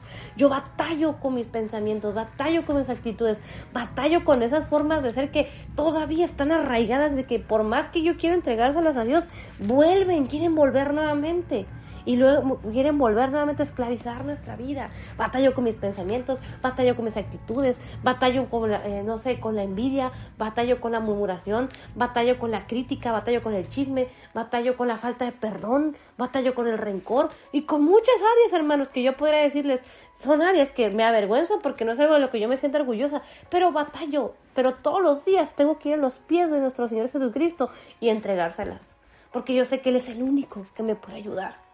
Porque si yo creo que yo voy a ser salva por lo buena que soy, hermanos, estaría perdida. Porque el único que nos puede salvar es nuestro Señor Jesucristo. Aquí en Mateo capítulo 9, versículo 13 nos lo enseña. Y si no lo hemos entendido, necesitamos ir y aprender. En nuestro Señor Jesucristo les hablaba fuerte, pero dice, id pues y aprended lo que significa. Muchas veces en nuestra vida no ha quedado claro el significado de lo que esta palabra significa. Dice, id pues y aprended lo que significa misericordia quiero y no sacrificio porque no he venido a llamar a justos, sino a pecadores al arrepentimiento. Nuestro Señor Jesucristo ha venido a llamar a pecadores. Yo era pecador y aún en este tiempo sigo siendo una pecadora. ¿Por qué? Soy salva por medio de la fe, no por mis obras, porque sigo fallando. No es algo a lo que yo me siento orgullosa, al contrario, pero sí tengo que reconocer que mi vida está en manos de Cristo y que el único que puede cambiar mi vida y restaurar y el que puede justificarme y el único que me justifica es nuestro Señor Jesucristo. Es necesario, hermanos, ir y aprender lo que significa misericordia quiero y no sacrificio. ¿Y quién es, quién es el único que nos puede enseñar? El Espíritu Santo de Dios, nuestro Padre Celestial, nuestro Señor Jesucristo. Necesitamos buscar de Dios, conocer de Dios, el significado de su palabra, de cada palabra que el Señor nos da. Y bueno, vamos a continuar con Oseas capítulo 6, versículo 7, que dice lo siguiente, en la versión Reina Valera 1960 dice, mas ellos, cual Adán, traspasaron el pacto, allí prevaricaron contra mí. Nuestro Padre Celestial, Jehová nuestro Dios, conocía la condición de su pueblo, dice siete, mas ellos cual Adán traspasaron el pacto, allí prevaricaron contra mí. Así como lo hizo Adán, dice, cual Adán, lo compara con Adán. Así como nosotros vemos a un padre y vemos a su hijo y vemos que el hijo tiene la misma actitud, decimos, mira, ¿cuál padre, cuál hijo? Bueno, así nosotros, hermanos, nuestra naturaleza pecaminosa, muchas veces repetimos el pecado. Ah, inclusive podemos llegar a ser personas que repetimos el pecado de nuestros padres. Nosotros podemos ver personas que tal vez eh, el padre tenía un vicio de alcoholismo y vemos a los hijos con el mismo vicio. ¿Por qué? Se repiten muchas veces esos patrones, el pecado, hermanos. Aquí el versículo es algo que el Espíritu Santo de Dios me enseña. Y el versículo 7 de Oseas capítulo 6 dice, mas ellos cual Adán traspasaron el pacto, allí prevaricaron contra mí. Ellos habían prevaricado contra Jehová nuestro Dios. Y muchas veces nosotros, hermanos, continuamos teniendo esos patrones de pecado repetitivos y prevaricamos contra Dios. El versículo 7 de Oseas capítulo 6 en la versión NBI dice lo siguiente son como Adán, han quebrantado el pacto, me han traicionado. Wow, la palabra prevaricar aquí lo traduce, pues es fuerte, dice, me han traicionado. Santo Dios, ¿cuántos de nosotros hermanos no hemos prevaricado contra Dios? La palabra prevaricar, uno de sus significados dice, faltar conscientemente, un funcionario a los deberes de su cargo al tomar una decisión o dictar una resolución injusta, con plena conciencia de su injusticia. También dice que significa desvariar, delirar y también dice que la palabra prevaricación eh, dice que significa faltar al deber, a la función, torcerse o desviarse.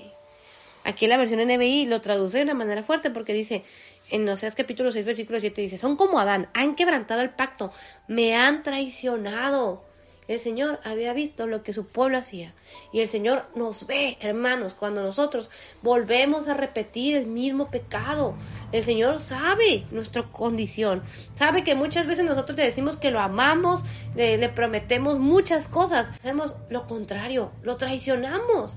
No respetamos el pacto, rompemos el pacto, que nosotros cuando, cuando nosotros aceptamos a nuestro Señor Jesucristo como Señor único y suficiente Salvador, entramos en un nuevo pacto con Dios. Somos justificados por fe, somos hechas nuevas criaturas, pero si nosotros rompemos ese pacto y volvemos a desviarnos y volvemos a pecar y volvemos al mundo y nos alejamos de Dios completamente en nuestra vida, en nuestro corazón, entonces estamos traicionando, hermanos, lo que nosotros, ese compromiso que hemos hecho con Dios.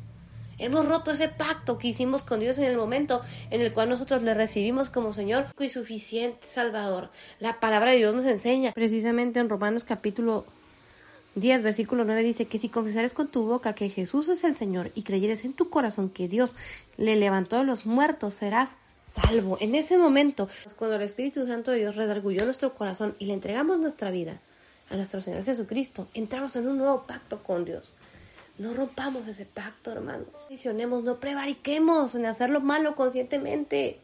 Muchas veces nosotros deliberadamente vamos y queremos volver al mundo porque decimos, ay, ya no me interesan las cosas de Dios.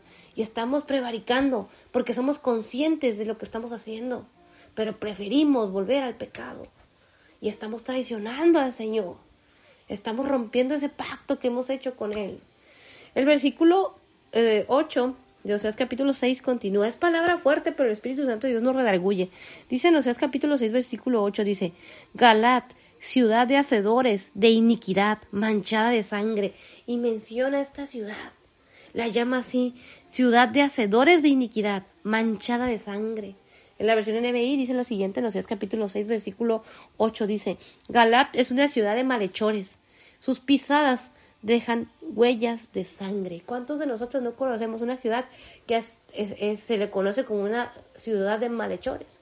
Nosotros vivimos en una ciudad complicada, hermanas, una ciudad donde hay temporadas o épocas donde se le conoce como una ciudad sangrienta, donde a veces ni siquiera se recomienda a la gente, a los extranjeros que vengan a este lugar. O conocemos ciudades donde dicen, ay, está muy fuerte la violencia, no vayas a ese lugar. ¿Por qué?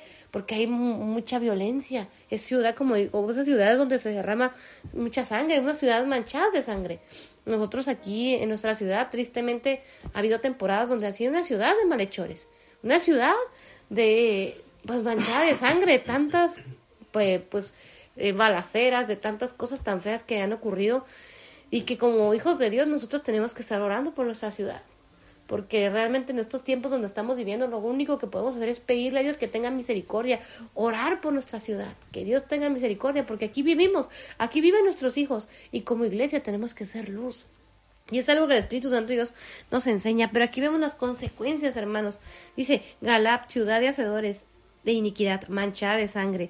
Estamos leyendo Oseas capítulo 6, versículo 8 en la versión Reina Valera 1960. Y el Señor la llama así, qué fuerte, que el Señor nos describa de esta manera y está describiendo esta ciudad, pero hermanos, ¿cuántos de nosotros en nuestra condición a veces somos personas que si alguien nos describe diría, ah, esa persona es un malhechor?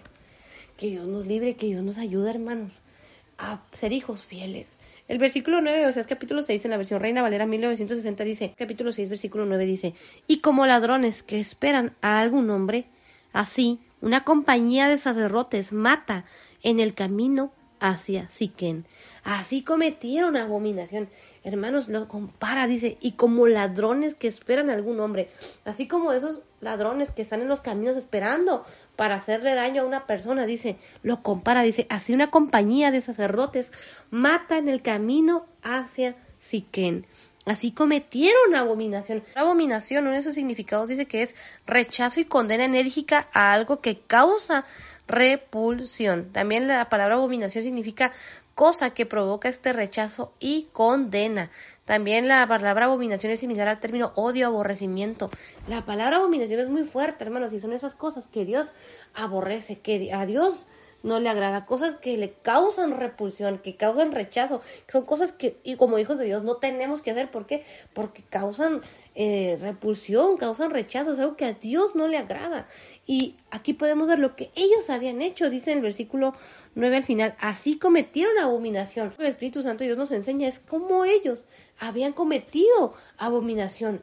En el versículo 9, o sea, es capítulo 6, en la versión NBI dice lo siguiente, una pandilla de sacerdotes está al acecho en el camino a Siquén y como banda de salteadores comete toda clase de infamias. Dios, hermanos, aquí está hablando algo muy importante, es algo que el Espíritu Santo Dios nos enseña, dice al principio del versículo 9, o sea, es capítulo 6 en la versión NBI, dice, una pandilla de sacerdotes está al acecho en el camino a Siquén y como banda de salteadores comete toda clase de infamias. Están hablando de sacerdotes, hermanos. No está hablando de una persona del mundo. No está hablando de un ladrón que ya es ladrón. De, de, de ahora sí que a eso se dedica. No. Habla de los sacerdotes. Hay que tener mucho cuidado, hermanos, porque nosotros decimos muchas veces que somos sacerdotes de Dios, real sacerdocio, nación santa. Pero ¿qué estamos haciendo? Nos estamos comportando. ¿Qué conducta estamos teniendo? ¿Qué clase de hijos de Dios somos? En la versión Reina Valera 1960, o sea, es capítulo 6, versículo 9 dice, y como ladrones que esperan algún hombre, así una compañía de sacerdotes matan el camino hacia Siquén. Así cometieron abominación, hermanos. En estos tiempos nosotros podemos ver muchas personas que dicen ser pastores y que lo único que les interesa es el dinero. Son como esos ladrones, son personas que solo interesa aprovecharse de las personas y cometen toda clase de abominación, toda clase de, de cosas que Dios aborrece. ¿Por qué? Porque son personas que dicen ser hijos de Dios, pero realmente no lo son. Y nosotros como hijos de Dios tenemos que tener cuidado. ¿Cuál es nuestra conducta? ¿Cómo nos estamos comportando? Como esos ladrones que están al acecho o como hijos de Dios que somos luz en medio de las tinieblas. Y bueno, hermanos, el día de hoy lo vamos a dejar hasta aquí, pero primeramente Dios, el lunes continuamos con eh, Oseas capítulo 6, versículo 10, bendiciones. Y antes de terminar, si no has entregado tu vida a nuestro Señor Jesucristo, dile con tus palabras, Señor Jesús, yo te recibo hoy como Señor único y suficiente Salvador. Perdona mis pecados, escribe mi nombre en el libro de la vida. Hazme hoy una nueva criatura. Yo creo que moriste en la cruz por mis pecados y creo que resucitaste al tercer día. Te pido perdón por mis pecados y faltas en esta hora. En el nombre precioso de Cristo Jesús, Padre, escribe mi nombre en el libro de la vida. Hazme hoy una nueva criatura. Hoy clamo a tu gracia, hoy clamo a tu misericordia. En el nombre precioso de Cristo Jesús. Amén. Padre, ayúdanos a proseguir, a continuar buscándote cada día, a buscarte cada día más, a conocerte cada día más a entender el significado de tu palabra. En el nombre precioso de Cristo Jesús. Amén. Gloria a Dios por su palabra, hermanos. Primeramente, Dios nos continuamos con el versículo 10. Bendiciones. Hola, ¿qué tal, hermanos? Muy buenas noches. El día de hoy vamos a continuar con nuestro devocional de Ezequiel, capítulo 36 del versículo 4 en adelante y para comenzar vamos a hacer una pequeña oración. Padre, te doy muchas gracias en esta hora porque eres muy bueno, porque para siempre es tu misericordia. En esta hora yo te pido perdón por mis pecados y por mis faltas y te pido Espíritu Santo que tomes el control y que seas tú hablando, Señor, al corazón de cada uno de tus hijos, que nos enseñe, Señor, en esta hora de tu hermosa palabra. Padre amado, glorifícate. Espíritu Santo, glorifícate. Te pido, Señor, que tomes el control, Señor, en este tiempo, que sea tu presencia, que sea tu palabra, que sea tu gracia, que sea tu misericordia. Padre amado, gracias, gracias te damos en esta hora por tu amor, por tu fidelidad. Te pido, Señor, que tomes el control, Señor, en este tiempo y que sea tu Espíritu Santo hablando al corazón de cada uno de tus hijos, Señor. Derrama, Señor, de tu gloria, derrama de tu presencia. Enséñame y enséñanos de, tu hermosa palabra. Y yo te pido perdón por mis pecados y por mis faltas. Y te pido, Señor, que tomes el control, Señor, en este tiempo, que pongas palabra en mi boca para que todo lo que diga sea conforme a tu voluntad. No permitas que diga nada que no sea conforme a tu voluntad. Padre amado, glorifícate, Espíritu Santo glorifícate, derrama, Señor, de tu gloria. Te pido en el nombre de Jesús que ates y reprendas todo espíritu que quiere interrumpir, todo espíritu que quiera oponerse, Padre, todo espíritu, Señor, que se quiera levantar en contra de tu iglesia, en contra de tus hijos, Señor, todo espíritu de opresión, todo espíritu de tristeza, todo espíritu de enfermedad, todo espíritu, Señor, que se quiera levantar en contra de tus hijos, Señor, en el nombre de Jesús, sea atado, reprendido y lanzado a lo profundo del abismo. Padre, derriba todo plan que se quiera levantar en contra de tus hijos. Padre, no permitas que tenga, Señor, parte ni suerte en nuestras vidas. Padre amado, todo espíritu de muerte, todo espíritu de opresión, todo espíritu de enfermedad, todo espíritu de apatía, Señor, de tristeza, de opresión. Liberta, Señor, a tus hijos en el nombre de Jesús. Sea atado, sea reprendido y lanzado a lo profundo del abismo. En el nombre de Jesús te pido que tomes el control y que eches fuera todo lo que quiera estorbar, todo lo que se quiera oponer. En el nombre de Jesús te pido que todo pensamiento contrario sea llevado cautivo a la obediencia a Cristo y que seas tú, Señor, obrando en el corazón de tu iglesia, en el corazón de tus hijos, que donde quiera que llegue esta palabra, tu Espíritu Santo ministre, toque mi corazón y el corazón de cada uno de tus hijos, Señor. Te pido que pongas palabra en mi boca para que todo lo que diga sea conforme a tu voluntad y no permitas que diga nada que no sea conforme a tu voluntad. Padre amado, glorifícate. Espíritu Santo, glorifícate. Señor Jesucristo, glorifícate. Padre, gracias te doy. Te pido, Señor, que sea tu Espíritu Santo hablando al corazón de tus hijos, que quites toda ceguera espiritual, toda sordera espiritual, Padre, quita todo velo mágico, toda venda mágica, todo lo que se quiera oponer, Padre. En el nombre de Jesús declaramos un ambiente de libertad. Señor Jesucristo, yo te doy gracias. Gracias, Señor Jesús, por tu amor, por tu misericordia, por tu sangre preciosa que fue derramada en la cruz para perdón de pecados. Te doy gracias, Señor Jesucristo, por tu amor, por tu misericordia. Padre, hoy te adoramos, te glorificamos, te exaltamos, te bendecimos, te adoramos y te doy gracias, Señor. Gracias por tu amor eterno, Padre porque tu palabra dice que tú nos has amado con amor eterno, Señor, y has, has, Has extendido, Señor, tu misericordia con nosotros. Gracias, Señor. Gracias, Padre amado. Señor Jesús, gracias. Gracias por dar tu vida por mí por cada uno de tus hijos. Gracias por tu sangre preciosa que fue derramada en la cruz. Enséñame a valorar, enséñanos a valorar, enséñanos a ser siervos fieles, Señor. Siervos prudentes, preparados para tu regreso, Señor. No permita, Señor, que eh, falte la fe en nuestras vidas. No permitas que volvamos atrás. En estos tiempos tan difíciles, Señor Jesucristo, ayúdanos a permanecer firmes. Ayúdanos a ser constantes en tu palabra, a ser constantes en la oración. Señor Jesucristo, gracias, gracias por este año, por todas las bendiciones que nos has dado, por tu presencia, por tu palabra. ¿A quién iremos, Señor Jesús, si solo tú tienes palabras de vida? En esta hora yo te bendigo, te alabo, te doy la gloria y te pido que me enseñes a valorar día con día tu sacrificio en la cruz, Señor Jesucristo. Que todos los días de nuestras vidas podamos vivir agradecidos, conscientes, Señor, cuán grande es tu amor, cuán grande es tu misericordia, aún en esos momentos difíciles, Padre, si llegamos a olvidarnos, Señor, yo te pido que nos recuerde tu Espíritu Santo, que nos redarguya de pecado, que hable a mi corazón y al corazón de tus hijos. Padre amado, glorifícate, Espíritu Santo, glorifícate, Señor Jesucristo, glorifícate.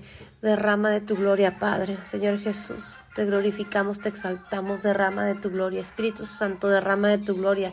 Hoy te exaltamos, te glorificamos. Padre, te adoramos. Te damos toda la gloria, toda la honra. Señor Jesucristo, te damos toda la gloria y toda la honra. Espíritu Santo, te damos toda la gloria y toda la honra en esta hora. En el nombre precioso de Cristo Jesús. Amén.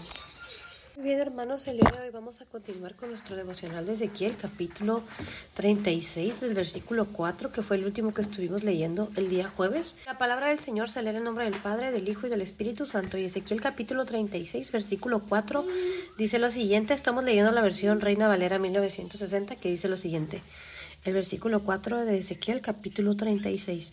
Por tanto, montes de Israel, oí palabra de Jehová. Así ha dicho Jehová el Señor, a los montes y a los collados, y a los arroyos y a los valles, a las ruinas y asolamientos, y a las ciudades desamparadas, que fueron puestas por botín y escarnio de las otras naciones alrededor. Muy bien, algo que podemos ver en el versículo 4 que veíamos el, el día viernes, el Espíritu Santo nos enseña cómo el Señor le está hablando, en este caso le está hablando a los montes de Israel. Dice la primera parte del versículo 4, por tanto, montes de Israel, oí palabra de Jehová el Señor. Y le está hablando este lugar y le está diciendo que oiga palabra de Jehová el Señor. Y a nosotros como hijos de Dios es algo muy importante que tenemos que escuchar lo que el Señor nos dice. Si bien nosotros no somos los montes de Israel, pero somos sus hijos y tenemos que poner atención a lo que el Señor nos está hablando. Y algo que, que podemos ver es que el versículo 4 dice, así ha dicho Jehová el Señor. A los montes y a los collados, a los arroyos y a los valles, a las ruinas y asolamientos, y a las ciudades desamparadas que fueron puestas por botín y escarnio de las otras naciones alrededor. Y el Señor le está hablando a los montes de Israel, pero no nada más está hablando específicamente a los montes, sino que le habla a todos los lugares de Israel, a los montes, a los collados, a los collados, perdón, a los arroyos, a los valles. Y luego dice, a la y a las ruinas y asolamientos, aquellos lugares que habían quedado en ruina, que habían sido, eh, que los llama asolamientos, que habían terminado siendo destruidos. O término asolamiento eh, veíamos anteriormente que significa ruina y destrucción completa de un edificio, un territorio, de manera que no quede nada en pie. Daño también significa daño o pérdida muy grave o irreparable. Es similar a la palabra ruina, destrucción o devastación. Entonces vemos que el Señor les está diciendo, eh, les está hablando, dice, a las ruinas y asolamientos y a las ciudades desamparadas, aquellas ciudades que habían quedado desamparadas y la palabra desamparado o desamparar significa dejar abandonada sin amparo a una persona. En este caso, estas ciudades que estaban desamparadas, que estaban abandonadas, dice que fueron puestas por botín y escarnio de las otras naciones alrededor. Uno de los significados de la palabra botín dice que es despojos que en la guerra el vencedor le quita al vencido en la escritura dice que se consideraba botín a las personas, los ganados, las provisiones. Wow. Entonces el botín es aquello que alguien que ha vencido, en este caso su enemigo, le quita lo que tenga, ya sea animales, bienes, provisiones o cosas que son, sean consideradas de valor. Lo que el Espíritu Santo el día de hoy me enseña y nos enseña a cada uno de nosotros que el término botín es, eh, tiene un significado muy importante. ¿Por qué? Porque en esos tiempos las personas cuando estaban en guerra y ganaban, se llevaban lo mejor de lo, del lugar al cual ellos habían invadido o al cual ellos habían vencido. Y podemos ver que podían ser desde personas, provisiones, y aquí vemos cómo este lugar había sido botín, dice aquí en la última parte, dice que fueron puestas por botín y escarnio de las otras naciones alrededor. Y el término escarnio, uno de sus significados, veíamos que significa burla. Entonces este lugar había pasado a ser eh, un lugar donde habían terminado siendo el botín de otros lugares de alrededor. Es decir, venía gente, los invadía, le hacían guerra y, y se robaban, se llevaban como botín lo que a ellos les pertenecía. No solo eso, sino que terminaban siendo escarnio, terminaban siendo burla. Las, la gente que estaba a su alrededor, las ciudades a su alrededor, los tomaban como eso, como un botín, como burla. Y hay algo que tenemos que entender, es que el enemigo nos toma a nosotros como eso, como un botín, porque el enemigo viene a matar, robar y destruir. Y entonces el enemigo se lleva hasta lo último, lo más valioso que tenemos. Y terminamos siendo burla, terminamos siendo escarnio de las personas alrededor. Porque nosotros como, como hijos de Dios, tal vez antes de conocer al Señor, vivíamos una vida en la cual éramos botín, donde muchas personas hacían de nosotros lo que ellos querían.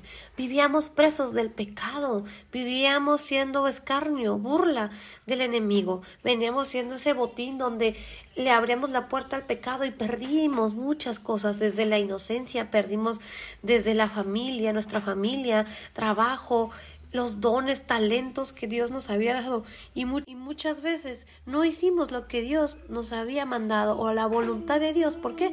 Porque estábamos siendo botín, escarnio del enemigo. ¿Cuántos de nosotros podemos eh, a lo largo de nuestra vida, tal vez teníamos sueños, teníamos ilusiones, teníamos dones, los cuales no trabajamos, los dejamos ahí en el olvido, talentos que Dios nos ha dado y que hasta, aún siendo hijos de Dios nos da miedo sacarlo. ¿Por qué? Porque cometimos algún error, ¿por qué? Porque no nos desarrollamos o sentimos que ya no es tiempo, porque tal vez dejamos que el enemigo nos metiera en la cabeza de que no podemos que somos unos inútiles, que somos tontos, que no lo merecemos, que no somos dignos, que no tenemos el talento suficiente, que alguien lo va a hacer mejor que nosotros, que para qué lo hacemos, que nos van a juzgar, nos van a criticar. Y tantas mentiras que el enemigo pone en nuestra mente. Por eso, como hijos de Dios, tenemos que ir delante de Dios, pedirle perdón, ponernos a cuentas con el Señor y pedirle que quite de nuestra mente todas esas mentiras que el enemigo ha sembrado a lo largo de nuestra vida, todo, que quite de nuestra mente toda esa burla, todo ese escarnio, toda esa eh, manera de vivir en la cual estábamos acostumbrados y no seguir siendo en este tiempo como hijos de Dios todavía botín del enemigo, sino que en este tiempo como hijos de Dios desarrollemos los dones, el talento, el propósito por el cual Dios nos ha traído a este mundo. Y el versículo 5 de Ezequiel capítulo 36 continúa. Por eso así ha dicho Jehová el Señor. He hablado, por cierto, en el fuego de mi celo contra las demás naciones y contra Edón, que se disputaron mi tierra por heredad con alegría, de todo corazón y con enconamiento de ánimo, para que sus expulsados fuesen presa suya. Muy bien, y aquí vemos que el Señor les está diciendo, en el versículo 5 dice, por eso así ha dicho Jehová, el Señor es palabra del Señor. Dice, he hablado, por cierto, en el fuego de mi celo contra las demás naciones. En el, dice aquí que el Señor habla, dice, en el fuego de su celo, wow, dice, contra las demás naciones y contra todo Edom, no, no solamente contra las demás naciones, sino contra todo Edom. Dice aquí, que se disputaron mi tierra por heredad con, el, con alegría. Estos lugares se habían disputado la, la tierra, dice aquí, por heredad. Ellos la querían tomar, querían apropiarse de esa tierra. Y luego dice, con alegría. Estas naciones aprovecharon de que el pueblo de Dios, el pueblo de Israel estaba pasando por un momento difícil para ellos querer apropiarse de esa tierra. Hay cuántas veces no conocemos personas que cuando ven que una persona está pasando por un mal momento, se aprovechan de su situación para quitarle lo poco o lo mucho que tienen. Hay que tener cuidado de no ser ese tipo de personas, porque aquí vemos que el Señor les está hablando de no ser personas que nos aprovechemos de la debilidad del otro para quitarle lo que tiene muchas veces nos, podemos ver o tal vez nosotros fuimos así o somos así, que si vemos que una persona está pasando por una necesidad y por ejemplo vende su carro y lo vende barato, en lugar de nosotros apoyarlo, eh, nos aprovechamos y decimos, bueno, voy a aprovechar de que tiene necesidad para comprar barato, para, para quedarme con su carro, para quedarme con su terreno, para quedarme con su casa, para quedarme con un bien que tal vez yo, yo o tal vez a mí me gustaba o yo quería y veo que la persona tiene necesidad, que tal vez está pasando por un momento de crisis, de enfermedad, no tiene trabajo y está vendiendo sus cosas porque necesita eh, eh, el dinero. Entonces hay que tener mucho cuidado de no ser personas que nos aprovechemos del sufrimiento y de la necesidad del otro. Si podemos ayudar, ayudemos. Si tenemos para dar, demos, sin esperar nada a cambio. Y no nos aprovechemos de la necesidad del prójimo Si, hay, si Dios nos da la oportunidad de poder apoyarlo, apoyémoslo de todo corazón sabiendo que el que da la mejor recompensa es Dios y que las personas muchas veces se van a equivocar, muchas veces cuando ayudamos a alguien esperamos que nos diga gracias, esperamos que nos devuelva el favor, pero la palabra de Dios dice que tenemos que dar con liberalidad, no esperando nada a cambio. Entonces hay que tener mucho cuidado y no aprovecharnos de aquel que está pasando por una necesidad, que está pasando por un momento malo, para quitarle lo poco o lo mucho que tiene. Y estas naciones, volviendo al versículo 5, se estaban disputando entre ellas esta, tierra heredad, porque ellos querían apropiarse de ese lugar, querían tenerlo como una heredad, como una propiedad de ellos mismos. El término heredad dice que significa eh, en que la palabra heredad viene del latín hereditas o hereditatis, en que ya se designa un bien o conjunto de bienes, preferentemente raíces, tierras o casas vinculadas a una familia o linaje y que pasan a los hijos o herederos naturales en virtud de esa vinculación. Entonces el término heredad también significa propiedad hereditaria o herencia. Estas, estas ciudades, estos lugares estaban disputando esta, esta tierra, dice en el versículo 5, dice en la última parte, que se disputaron mi tierra por heredad con alegría. Y todavía estaban haciendo esto con alegría. Dice, y corazón y enconamiento de ánimo. Ellos lo estaban haciendo con alegría. Y corazón, dice, y enconamiento de ánimo. El término enconamiento, uno de sus significados dice que es animadversión, dice, o rencor hacia una persona, especialmente en la forma de enfrentarse a alguien. Entonces, el término enconamiento dice que significa también en la Biblia, eh, uno de sus significados en la Biblia es rencor, odio, antipatía o enemistad de, de manera arraigado. Ellos estaban disputando esta tierra por heredad, querían apropiarse de este lugar, de esta tierra, y lo estaban haciendo con alegría, de todo corazón y con enconamiento de ánimo. Es decir, lo estaban haciendo, con, se estaban alegrando por la situación, con alegría. Poder disputarse esta tierra, poder tenerla, obtenerla. Dice, de todo corazón. Ellos realmente deseaban esta tierra. Y no solamente eso, dice, y con enconamiento de ánimo. Ellos tenían un rencor, un odio hacia, eh, hacia este lugar, hacia, hacia el pueblo de Dios, que estaban disfrutando este momento, lo decían con alegría, de todo corazón y con enconamiento de ánimo. Dice, para que sus expulsados fuesen presa suya, para que las personas que que estaban siendo expulsadas, dice, fuesen presa suya, para que ellos pudieran tomar los presos cautivos. El término disputar significa Luchar para alcanzar una cosa que se desea y que otras personas también quieren. Wow, también significa jugar un partido o una competición.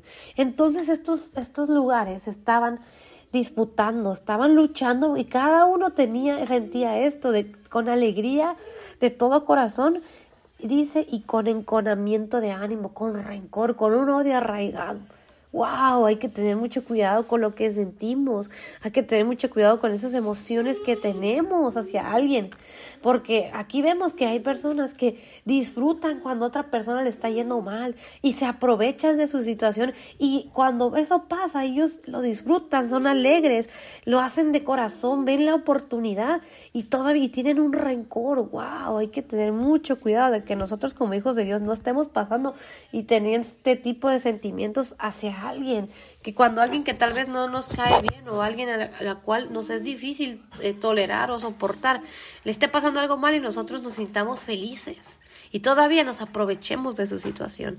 El versículo 6 de Ezequiel capítulo 36 dice, Por tanto profetiza sobre la tierra de Israel. Y di a los montes y a los collados y a los arroyos y a los valles. Así ha dicho Jehová el Señor. He aquí, en mi celo y en mi furor he hablado, por cuanto habéis llevado el oprobio de las naciones. Y el Señor les está hablando, dice, le, le dice al profeta Ezequiel, por tanto, profetiza sobre la tierra de Israel y di a los montes y a los collados. Y le dice que profetice sobre la tierra de Israel y que le hable a los montes y a los collados. Todo, todo el lugar, toda esta nación tenía que escuchar. Dice, Así ha dicho Jehová el Señor. He aquí en mi celo y en mi furor he hablado. El Señor había hablado en su celo y en su furor, en su enojo porque el Señor había visto cómo las ciudades de alrededor, las naciones de alrededor, estaban disfrutando, eh, aprovechándose del momento difícil que su pueblo estaba pasando. El Señor sabe, el Señor conoce cuando alguien está feliz, cuando alguien se está aprovechando de un hijo de Dios. La palabra del Señor dice que terrible cosa es caer en manos del Dios vivo. Entonces hay que tener mucho cuidado de no, nos, de no ser nosotros quienes nos aprovechemos de los hijos de Dios. Y como hijos de Dios, si hay alguien que nos hace daño, tener la seguridad de que el Señor, el Señor habla y el Señor nos cuida y el Señor nos defiende a su tiempo. La última parte del versículo 6 dice, He aquí, en mi celo y en mi furor he hablado, por cuanto habéis llevado lo propio de las naciones. Por cuanto el Señor había hablado, dice, por cuanto habían llevado, dice, el oprobio. Y el término oprobio significa deshonra y o vergüenzas públicas. Wow, el versículo 7 de Ezequiel capítulo 36 dice, por lo cual así ha dicho Jehová el Señor, yo he alzado mi mano, he jurado que las naciones que están a vuestro alrededor han de llevar su afrenta. Y el Señor lo había dicho, el Señor lo había jurado, el Señor había alzado su mano. Aquí vemos que el término alzar su mano lo podemos entender, el Espíritu Santo nos enseña que el Señor estaba, había jurado, había alzado su mano. Imaginémonos esto. Dice el Señor, lo que el Señor dice, promete, lo cumple. Ahora imaginémonos cuando aquí cuando vemos que dice, yo he alzado mi mano, he jurado que las naciones que están a vuestro alrededor han de llevar su afrenta. El Señor lo ha dicho. Y algo que tenemos que tener y tomar en cuenta es que el Señor defiende a sus hijos. Y en este caso podemos ver que el Señor había dado su mano y jurado, dice, que las naciones que están, que estaban, perdón, a su alrededor iban a llevar su afrenta. Wow, el término afrenta significa ofender gravemente a alguien con hechos o insultos atentando atentando contra su dignidad, su honor, su credibilidad. Y ellos iban a llevar eh, esa ofensa tan grave que habían cometido. Hay que tener mucho cuidado, porque el Señor Sabemos que el Señor nos defiende, el Señor nos cuida y el Señor habla en su celo, en su furor. Entonces, como hijos de Dios, tenemos que tener cuidado de no ser nosotros quienes, quienes estemos aprovechándonos de nuestros propios hermanos, del prójimo, pero también como hijos de Dios tenemos la seguridad de que Dios nos defiende, nuestro Padre Celestial nos defiende. Y el versículo 8 de Ezequiel capítulo 36 continúa, Mas vosotros, oh montes de Israel, daréis vuestras ramas y llevaréis vuestro fruto para mi pueblo Israel, porque cerca están para venir. ¡Wow! ¡Qué hermosa promesa! Porque su pueblo había pasado por un momento tan terrible y le estaba hablando a, a, sus árboles, a esa tierra que se preparara porque su pueblo iba a regresar. Ese pueblo que estaba cautivo, ese pueblo que había sido llevado a otros lugares, que había sido llevado en este caso a Babilonia, cautivo, preso esclavo, iba a regresar. El Señor les había dicho a su pueblo que 70 años iba a estar cautivo y el Señor cumplió su palabra, porque cuando el Señor nos hace pasar por un periodo de prueba, por un periodo, por momentos difíciles, por tiempos difíciles, porque el Señor sabe que esos tiempos difíciles nos van a hacer conocerle más, nos van, son procesos que tenemos que pasar, pero no van a ser para siempre. Y algo que tenemos que entender nosotros como hijos de Dios. A veces pasamos por momentos difíciles y se nos hace eterno la prueba, se nos hace eterno el desierto, pero el Señor tiene su tiempo y Él lo cumple. Y una vez que Él cumple su propósito y ese proceso cumple su propósito en nuestras vidas, en el tiempo que el Señor tiene para nosotros, Él nos hace volver. Y el Señor le habla a los montes de Israel, a esta tierra, para que esté preparada para cuando su pueblo regresara, porque dice, mas vosotros, oh montes de Israel, daréis vuestras ramas y llevaréis vuestro fruto para mi pueblo Israel. El Señor ya está, estaba hablando a estos montes que se prepararan a esta tierra para que su pueblo iba a regresar, porque dice, porque cerca están para venir. ¡Wow! ¡Qué hermoso! Es que el Señor cuida de todo detalle, hasta del lugar donde nosotros vivimos. El Señor lo prepara para que estemos ahí. Cuán grande es el amor de Dios. Y el día de hoy lo vamos a dejar hasta aquí. Hoy no vamos a leer la versión NBI. Primeramente Dios mañana la, la estaríamos leyendo para complementar esta parte, para, para no alargarlo más. Pero antes de terminar, si no has entregado tu vida a nuestro Señor Jesucristo, y te sientes como esta ciudad arruinada, derribada. Estás pasando por un momento de crisis, de prueba. Tal vez se te hace eterno, pero el Señor lo dice aquí, prontos de volver. El Señor tiene tiempo para todo y el Señor nos va a sacar y te ha sacado y me ha sacado de situaciones tan difíciles porque Él es fiel. Y Él tiene su tiempo y su propósito. Y si tal vez ahorita estás pasando por el momento malo, pero confía y cree que Dios te va a sacar de ahí porque Él tiene el poder para sacarnos de cualquier cautividad, de cualquier situación, de cualquier momento difícil, de cualquier momento extremadamente malo. El Señor tiene el poder para sacarnos de ahí, llevarnos a sus promesas. Entrégale tu vida y tu corazón a nuestro Señor Jesucristo y dile con tus palabras, Señor Jesús, yo te recibo como Señor único y suficiente Salvador. Perdona mis pecados. Yo te reconozco como Señor y Salvador. Creo que moriste en la cruz por mis pecados y que resucitaste al tercer día. Hoy te entrego mi vida y te entrego mis cargas. Y creo que moriste en la cruz por mis pecados y resucitaste al tercer día. Escribe mi nombre en el libro de la vida. Te doy gracias, Padre. Ayúdame en este tiempo. Rescátame. Tráeme a tus promesas. Te lo pido, Señor, en el nombre precioso de Jesús. Amén. Hola, ¿qué tal hermanos? Muy buenas noches. El día de hoy vamos a continuar con nuestro devocional de Oseas capítulo 7 del versículo 1 en adelante. Y para comenzar vamos a hacer una pequeña oración. Padre, te doy muchas gracias en esta noche. Gracias por este hermoso tiempo que nos permite, Señor Jesucristo, tener comunión contigo. En esta noche, Padre, yo te pido perdón por mis pecados y te pido perdón por mis faltas. En tus manos, Señor, te encomiendo este momento y te pido que quites todo lo que quieras, Señor, traer distracción, Señor, a la vida de tus hijos. Te pido en esta hora que establezcas tu reino, que derrames de tu gloria, que seas tú obrando en la vida de cada uno de tus hijos. Espíritu Santo de Dios, toca el corazón de tus hijos, toca el corazón de tus hijas. Yo te pido perdón por mis pecados y por mis faltas y te pido que quites toda distracción y que quites todo aquello que no proviene de ti. Sé tú obrando en mi vida y en la vida de cada uno de tus hijos. Echa fuera todo temor, echa fuera toda distracción. En el nombre de Jesús te pido que reprendas todo espíritu de opresión, todo espíritu de cansancio, todo espíritu de estupor, todo espíritu de temor, de enfermedad, de muerte que quiere estar atacando la vida de tus hijos y de tus hijas, Señor. Todo espíritu de depresión, de ansiedad, se ha atado, reprendido y lanzado a lo profundo del abismo en el nombre de Jesús. Declaramos tu presencia, declaramos tu gloria, Señor, que se manifiesta en la vida de cada uno de tus hijos en esta hora. Espíritu Santo de Dios, habla al corazón de tus hijos, habla a mi corazón.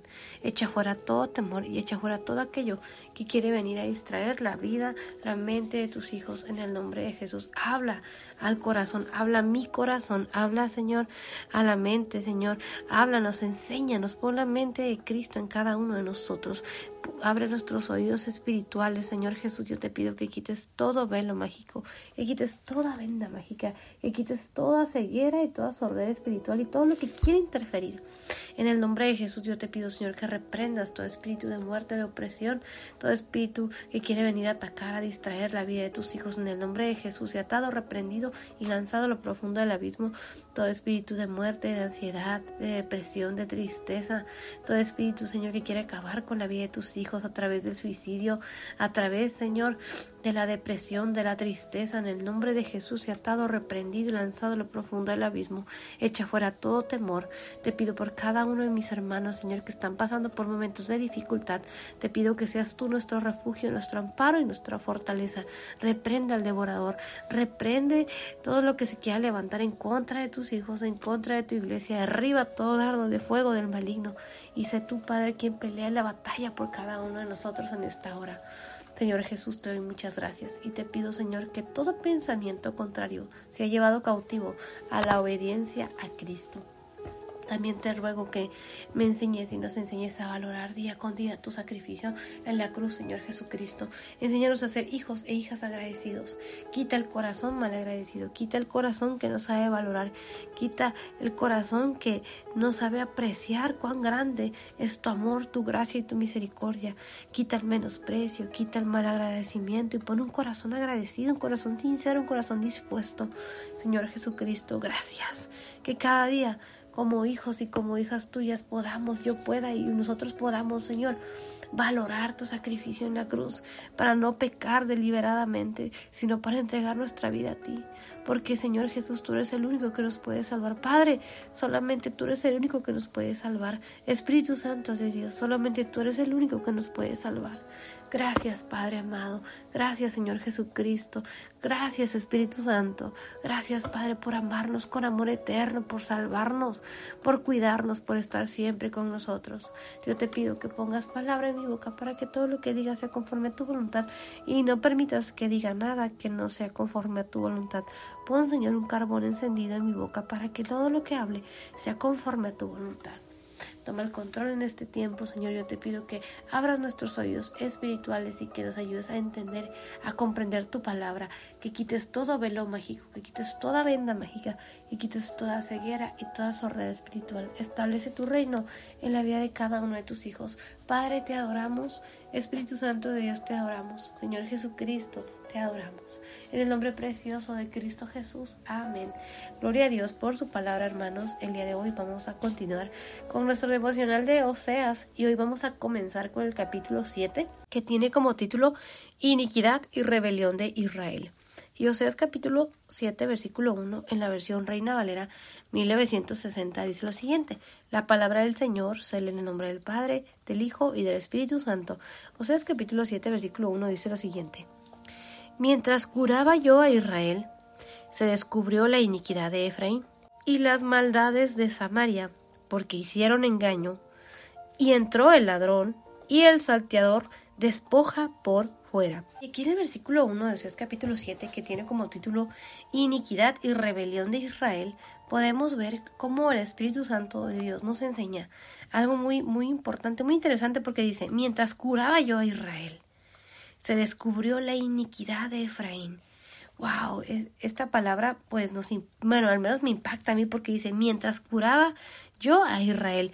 Y hay algo tan hermoso aquí, hermanos, porque podemos ver la gracia y la misericordia de Dios. Y Dios cura a su pueblo. Dice, mientras curaba yo a Israel, se descubrió la iniquidad de Efraín y las maldades de Samaria. Y algo que el Espíritu Santo Dios me enseña en este momento, hermanos, con esta hermosa palabra, es que los procesos que Dios nos hace pasar muchas veces, que nuestro Padre Celestial nos hace pasar muchas veces, son procesos donde Dios nos está curando, donde Dios nos está sanando. Pero para poder ser sanados, para poder ser curados, se tiene que descubrir todo aquello que está mal dentro de nosotros. Lo que el Espíritu Santo de Dios me, me, recuerda el día de hoy y me enseña es que es como cuando nosotros nos sentimos mal y vamos al médico y vamos con el médico y le contamos nuestros, eh, pues la, dolencia que tenemos o le contamos eh, los síntomas que tenemos. Si tal vez tenemos dolor, tal vez traemos fiebre, vómito, dolor de cabeza, un dolor en alguna parte del cuerpo y es donde nosotros vamos con el médico para que él nos dé una receta que, que nos ayude a que nos curemos, a que sanemos. Pero para poder obtener esa receta, para poder obtener esa cura nosotros, pues el médico tiene que revisar y, hacer su diagnóstico en base a los síntomas. Muchos eh, ya conocen ciertos síntomas y nos dan la receta si es una enfermedad que no es eh, pues que no es grave o que los síntomas son síntomas comunes y que ellos como médicos tienen el conocimiento gracias a Dios para poder decir cuál es el medicamento y nos dan la receta nos dan la receta nos dan las indicaciones que debemos seguir para que en este caso podamos ser eh, esos curados no de esa enfermedad que nosotros eh, estemos presentando. Pero también hay hay enfermedades que no solamente se pueden detectar con los síntomas, hay enfermedades que es necesario irse a hacer estudios. Entonces hay médicos que tal vez uno va por un dolor o por ciertos síntomas y uno le empieza a contar pues los síntomas que hemos tenido o que han tenido a lo largo de cierto tiempo y entonces el médico para estar más seguro de cuál es el tratamiento que nos tiene que dar, muchos médicos también nos, eh, nos mandan, nos han llegado a mandar a hacernos un examen, ya sea de sangre, un examen de orina o un examen de cierto tipo de exámenes que existen, eh, radiografías, X o algún examen en general ¿no? que es necesario hacerse para que el médico tenga la información más clara y él entonces pueda eh, decirnos cuál es el tratamiento que debemos seguir. Inclusive hay personas que no solamente necesitan un estudio, sino que necesitan muchos estudios y hay personas que nosotros conocemos o ah, hemos conocido a alguien que eh, tal vez está pasando un proceso en el cual le hacen muchos estudios y todavía los médicos no saben o no descubren cuál es la enfermedad que tiene. Entonces, algo que el Espíritu Santo de Dios me enseña es que Dios estaba, como dice aquí el versículo 1 de Oseas capítulo 7 dice, mientras curaba yo a Israel, se descubrió la iniquidad de Efraín y las maldades de Samaria, porque hicieron engaño. Y entra el ladrón y el salteador despoja por fuera. Entonces, algo que el Espíritu Santo Dios me enseña y me recuerda en este versículo, algo, algo muy importante, porque Dios, mientras dice que mientras Jehová nuestro Dios estaba curando a Israel, era Jehová Dios curando a la nación de Israel, a su pueblo, dice que se descubrió la iniquidad de Efraín. El Espíritu Santo de Dios me recuerda precisamente a esa, a esa persona o a tal vez a alguno de nosotros que tal vez ha ido al médico y queremos, eh, eh, esa, queremos encontrar o que nos den el tratamiento para ser curados, pero muchas veces el médico nos manda o, o, conocemos a alguien que le ha mandado a hacer estudios y en esos estudios sale muchas veces la enfermedad que tiene y tal vez descubren que la enfermedad que tienen o tal vez no es grave o también se puede descubrir que la enfermedad que tiene o que los síntomas tienen es de un problema mayor, de un problema más grave. Y aquí algo que el Espíritu Santo de Dios me enseña en el versículo 1 es que dice, mientras curaba yo a Israel, se descubrió la iniquidad de Efraín y las maldades de Samaria. Mientras la nación de Israel estaba pasando perdón, por ese proceso donde Jehová nuestro Dios nos estaba curando, se descubrió la iniquidad de Efraín y las maldades de Samaria. Y esos procesos, hermanos, donde Dios nos permite pasar y Dios nos está curando, nos está sanando, nos está limpiando, esos procesos podemos ver, tal vez algunos de nosotros podemos dar testimonio de cómo Dios descubre en nuestra vida aquello que eh, nos está lastimando, aquello que es iniquidad o aquello que nos está haciendo daño. La palabra iniquidad eh, uno de sus significados dice que en la Biblia el término iniquidad dice que es, es maldad, impiedad o culpa, y su gravedad está por encima del pecado. Tal, tal es una ofensa contra Dios, fundada en el desconocimiento y rechazo de las leyes del Señor. Y aquí podemos ver, hermanos, que la impiedad, hermanos, es un pecado, pero dice que aún está un poco más por encima del pecado. O sea, el pecado es malo, pero la iniquidad es todavía aún peor. Dice que es maldad, impiedad o culpa.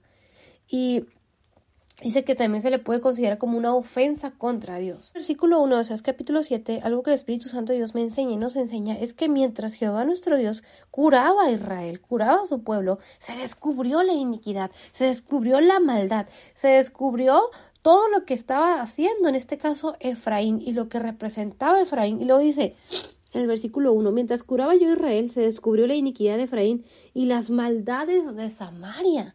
Se descubrió lo que ellos habían hecho, esa iniquidad, ese pecado, esa ofensa contra Dios, la iniquidad de Efraín y las maldades de Samaria. Eh, recordemos que eh, Efraín, eh, la tribu de Efraín, en los tiempos del profeta Oseas, Efraín representaba al reino del norte, mientras que Judá representaba al reino del sur. Y Samaria era o fue capital reino del norte. Y aquí en el versículo 1, o sea, es capítulo 7, algo que el Espíritu Santo de Dios nos enseña, es lo que ellos habían hecho tanto en este caso Efraín, que representaba el reino del norte, y Samaria, que era su capital. Dice el versículo 1, capítulo 7, en la versión Reina Valera 1960, dice, Mientras curaba yo Israel, se descubrió la iniquidad de Efraín y las maldades de Samaria, porque hicieron engaño. Y entra el ladrón, y el salteador despoja por fuera.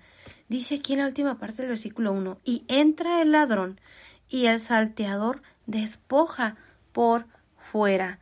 Y aquí podemos ver, hermanos, lo que en este caso eh, estaba aconteciendo. Efraín, cómo se descubrió su iniquidad, cómo se descubrió la maldad de Samaria, cómo se había descubierto lo que ellos estaban haciendo. Hay procesos donde, al Espíritu Santo Dios me enseña, es que hay procesos donde Dios nos permite pasarlos, porque en esos procesos Dios nos está curando y también se descubre la iniquidad. Tal vez nosotros no nos hemos dado cuenta o inconscientemente estamos cometiendo iniquidad Y es necesario pasar por esos procesos, que en esos procesos podemos descubrir, Dios permite que descubramos o se descubra la iniquidad, la maldad, lo que estamos haciendo mal.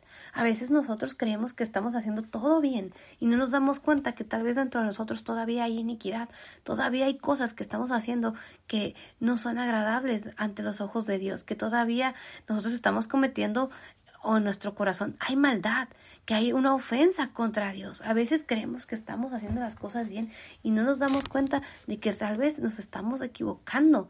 Y hay procesos que Dios nos permite pasar porque en esos procesos se descubre la iniquidad, se descubre la maldad, se descubre también muchas veces esas áreas en nuestras vidas que nos están lastimando. ¿Cuántos de nosotros podemos dar testimonio de cómo Dios nos ha sanado, eh, nos ha restaurado, ha curado nuestra alma, pero también para poder ser libres de todo eso, de toda opresión, de toda tristeza, de todo temor, de toda culpa, eh, es necesario pasar por ese proceso y que se descubra la maldad, la iniquidad, nos está lastimando. Nosotros pensamos que nosotros no, no hemos hecho o cometido algo de, de esa magnitud o que pueda considerarse como iniquidad o maldad. Pero tal vez nosotros nos ha tocado pasar o nos tocó vivir situaciones donde alguien nos hizo una maldad, donde alguien nos lastimó, donde alguien cometió iniquidad con nosotros, o hacernos daño, o quiso cometer alguna maldad en nuestra vida. Y nosotros muchas veces eh, no, no nos damos cuenta que esas cosas nos están lastimando una de las áreas más eh, difíciles en las cuales Dios ha tratado en mi vida y gloria a Dios porque Él me, ha estado sanando. Este año es un año donde yo he visto la mano de Dios en mi vida y cómo Dios está sanando, está curando mi vida, está curando mi alma. Pero en ese proceso han salido, hermanos, muchas situaciones eh, que yo viví, ya sea de mi juventud, de mi adolescencia, donde personas me hicieron o me quisieron hacer daño y que estuvieron guardadas en mi subconsciente. Esa iniquidad, esa maldad que tal vez no fui yo la que lo hizo, pero alguien más intentó o quiso hacerme daño o me hizo daño y lo dejé guardado en mi subconsciente. Pero son cosas que todavía me seguían lastimando y esas cosas modificaron mi carácter, modificaron mi forma de ser, modificaron mi forma de vestir, modificaron mi forma de, de hacer las cosas modificaron inclusive hasta mi salud, mi comportamiento hacia, hacia los demás. Y, a veces yo pensaba que era porque yo era realmente la del problema, pero no me daba cuenta que sí, efectivamente yo era la del problema. ¿Por qué? Porque estaba arrastrando eh, esa iniquidad, estaba arrastrando esa maldad o ese producto de esa maldad que tal vez una persona intentó o me hizo daño o nos ha hecho daño. Hay personas que hemos o han pasado por procesos muy difíciles de la niñez, por procesos muy difíciles de la juventud, de la adolescencia, procesos muy duros y que muchas veces los guardamos en el subconsciente porque no queremos que nos sigan lastimando. Pero cuando Dios viene y cura nuestra vida, es necesario que se descubra todo eso para poder ser libres.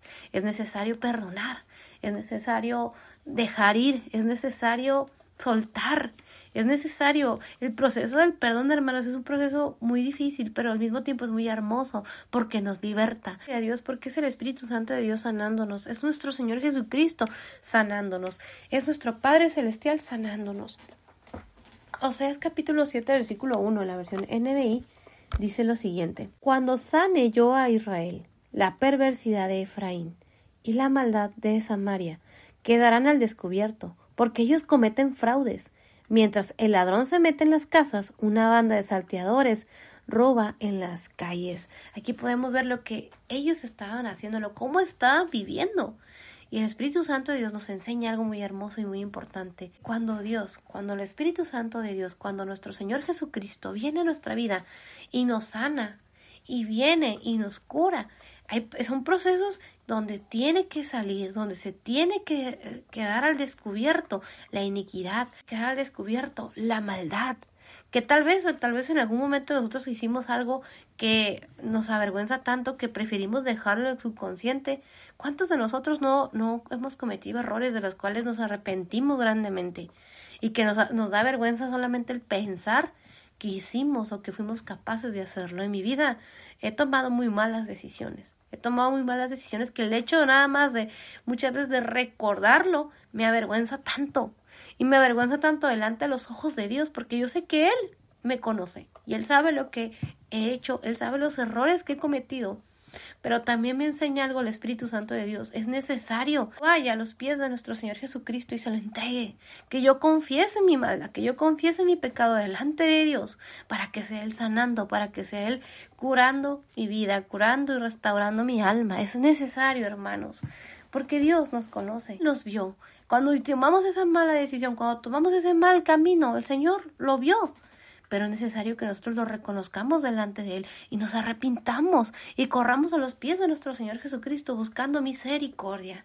El día de ayer leíamos Oseas capítulo 6, versículo 10 y 11 de la versión Reina Valera 1960 que dice lo siguiente: En la casa de Israel he visto inmundicia. Allí fornicó Efraín y se contaminó Israel. El versículo 11 continúa: Para ti también, oh Judá, está preparada una ciega cuando yo haga volver el cautiverio de mi pueblo. Y aquí podemos ver el versículo 10 y 11 de Oseas capítulo 6, que son los últimos dos versículos del capítulo 6, cómo Dios le estaba hablando a su pueblo y él conocía lo que ellos habían hecho. Y también les estaba diciendo que iba a haber consecuencias. Entonces, hermanos, podemos ver cómo Jehová nuestro Dios le hablaba a Efraín, le hablaba a Judá y nos habla el día de hoy también el Espíritu Santo de Dios. El Señor nos conoce, Él sabe nuestro pecado, Él sabe lo que estamos haciendo, pero es necesario que nos arrepintamos, porque así como su pueblo vivió las consecuencias y va a vivir las consecuencias porque es palabra profética que le fue dada a la nación de Israel, también nosotros como hijos de Dios, la palabra de Dios nos advierte que necesitamos ir a los pies de nuestro Señor Jesucristo, ir y buscar misericordia. ¿Por qué? Porque va a haber consecuencias si nosotros no nos arrepentimos. Y es algo que el Espíritu Santo de Dios me enseña el día de hoy. Si nosotros no confesamos nuestro pecado, si nosotros no buscamos hacer la voluntad de Dios, vamos a pasar las consecuencias. ¿Y cuáles son esas consecuencias, hermanos? El castigo eterno el vivir separados de Dios por la eternidad, el castigo eterno que está preparado a quienes no se han arrepentido, para quienes no le han entregado su vida a nuestro Señor Jesucristo, para quienes mueren sin Cristo. Es lo peor que le puede pasar al ser humano. Por eso el día de hoy, el Espíritu Santo de Dios nos recuerda que tenemos que ir a los pies de nuestro Señor Jesucristo, entregarle nuestra vida, nuestro corazón, confesarle nuestros pecados y faltas y clamar a su gracia y su misericordia. La palabra de Dios nos enseña que la sangre de nuestro Señor Jesucristo nos limpia de todo pecado. Hermanos, este es el tiempo, no esperemos más. Gloria a Dios. Vamos a continuar en Oseas capítulo 7, versículo 2 que dice lo siguiente en la versión Reina Valera 1960 dice, es capítulo 7 versículo 2 dice, no consideran en su corazón que tengo en memoria toda su maldad. Ahora les rodearán sus obras. Delante de mí están. El Señor conocía a su pueblo y conocía, y dice aquí algo muy importante, dice, y no consideran en su corazón que tengo en memoria toda su maldad. A veces nosotros, hermanos, lo que el Espíritu Santo de Dios me enseña es que muchas veces nosotros se nos olvida que Dios nos conoce. Él sabe quiénes somos. Él conoce, nos conoce perfectamente, Él tiene memoria, dice aquí en el versículo 2, dice, y no consideran en su corazón que tengo en memoria toda su maldad. Espíritu Santo Dios me enseña en el versículo 2, es que si nosotros no vamos a los pies de nuestro Señor Jesucristo, hermanos, ahí está todo lo que hemos hecho. El Señor tiene memoria de nuestra maldad, Él sabe lo que hicimos, desde el pecado más chiquito hasta el pecado más grande. Pero ¿cómo podemos ser salvos de todo pecado, de toda maldad? ¿Cómo, cómo podemos ser limpios? ¿Cómo podemos ser justificados? ¿Cómo es que nuestros pecados y faltas pueden ser borrados a través de la sangre de nuestro Señor Jesucristo? Por eso todos los días de nuestra vida tenemos que ponernos a cuentas con Dios, clamar a la gracia y la misericordia de Dios y ponernos a cuentas con nuestro Señor Jesucristo, porque todo lo que hacemos, hermanos, el Señor lo conoce. Pero gloria a Dios por nuestro Señor Jesucristo, porque la palabra de Dios nos dice que si alguno hubiere pecado, abogado tenemos para con el Padre, a Jesucristo el justo. Pueden leer en Primera de Juan capítulo 2 versículo 1 y en Colosenses capítulo 2 versículo 14 dice lo siguiente: anulando el acta de los decretos que había contra nosotros, que nos era contraria, quitándola de medio y clavándola en la cruz. Gloria a Dios, hermanos, porque nuestro Señor Jesucristo nos limpia de todo pecado. Y el versículo 2 de esos capítulo 7 dice en la versión Reina Valera 1960, y no consideran en su corazón que tengo en memoria toda su maldad. Ahora les rodearán sus obras delante de mí están. En la versión NBI o nueva versión internacional, o sea, es capítulo 7, versículo 2, dice lo siguiente. No se ponen a pensar que yo tome en cuenta todas sus maldades. Sus malas acciones los tienen cercados y las tengo muy presentes. En la versión NBI, el Espíritu Santo Dios nos enseña, hermanos, y nos dice esta parte. No se ponen a pensar, lo dice al principio del versículo 2. A veces no nos ponemos a pensar, hermanos, en las consecuencias del pecado, en las consecuencias de nuestras malas decisiones. Y Dios nos ve, nos conoce perfectamente. Pero si alguno de nosotros, muchos de nosotros tal vez hemos cometido y tomado malas decisiones, es el momento para ir y correr a los pies de nuestro Señor Jesucristo y clamar misericordia, confesar nuestro pecado y pedir perdón, porque Él es el único que nos puede limpiar de todo pecado. El versículo 3 de Oseas capítulo 7, la versión Reina Valera 1960 dice lo siguiente: Con su maldad alegran al rey y a los príncipes con sus mentiras. Wow, aquí podemos ver lo que ellos estaban haciendo. Dice, con su maldad alegran al rey y a los príncipes con sus mentiras. A veces, hermanos, nosotros no nos damos cuenta que con nuestras malas acciones, con nuestra maldad, estamos alegrando a otros. A veces por complacer a otras personas, hacemos lo malo ante los ojos de Dios. Por complacer a ese rey y a esos príncipes. Ese rey puede ser el dinero, ese rey puede ser las amistades. A veces por complacer o hacer, eh, en este caso, alegrar a nuestras amistades eh, o a nuestros amigos o a esa pareja, hacemos cosas que son maldad, que son iniquidad. Cometemos una serie de errores que traen consecuencias. ¿Cuántos de nosotros no hemos cometido errores por querer hacer a otras personas? O inclusive hasta nosotros mismos, por querer complacer nuestro capricho, nuestra voluntad, nos olvidamos de hacer la voluntad de Dios, de hacer las cosas que a Dios le agradan, de alegrar el corazón de Dios, siendo hijos obedientes. En la versión NBI, o sea, es capítulo 7, versículo 3, dice lo siguiente, con su maldad deleitan al rey, con sus mentiras a las autoridades. Wow, hermanos. A veces no nos damos cuenta que tal vez estamos viviendo una vida de mentira, una vida en la que estamos fingiendo ser hijos de Dios, en los que estamos siendo hipócritas, porque tal vez en la iglesia damos una cara, pero afuera nosotros hacemos otras cosas. Tal vez cuántos de nosotros no nos tocó, eh, tal vez eh, cuando éramos más jóvenes, hacer cosas que nosotros sabíamos que estaba mal, que ni siquiera nos agradaban.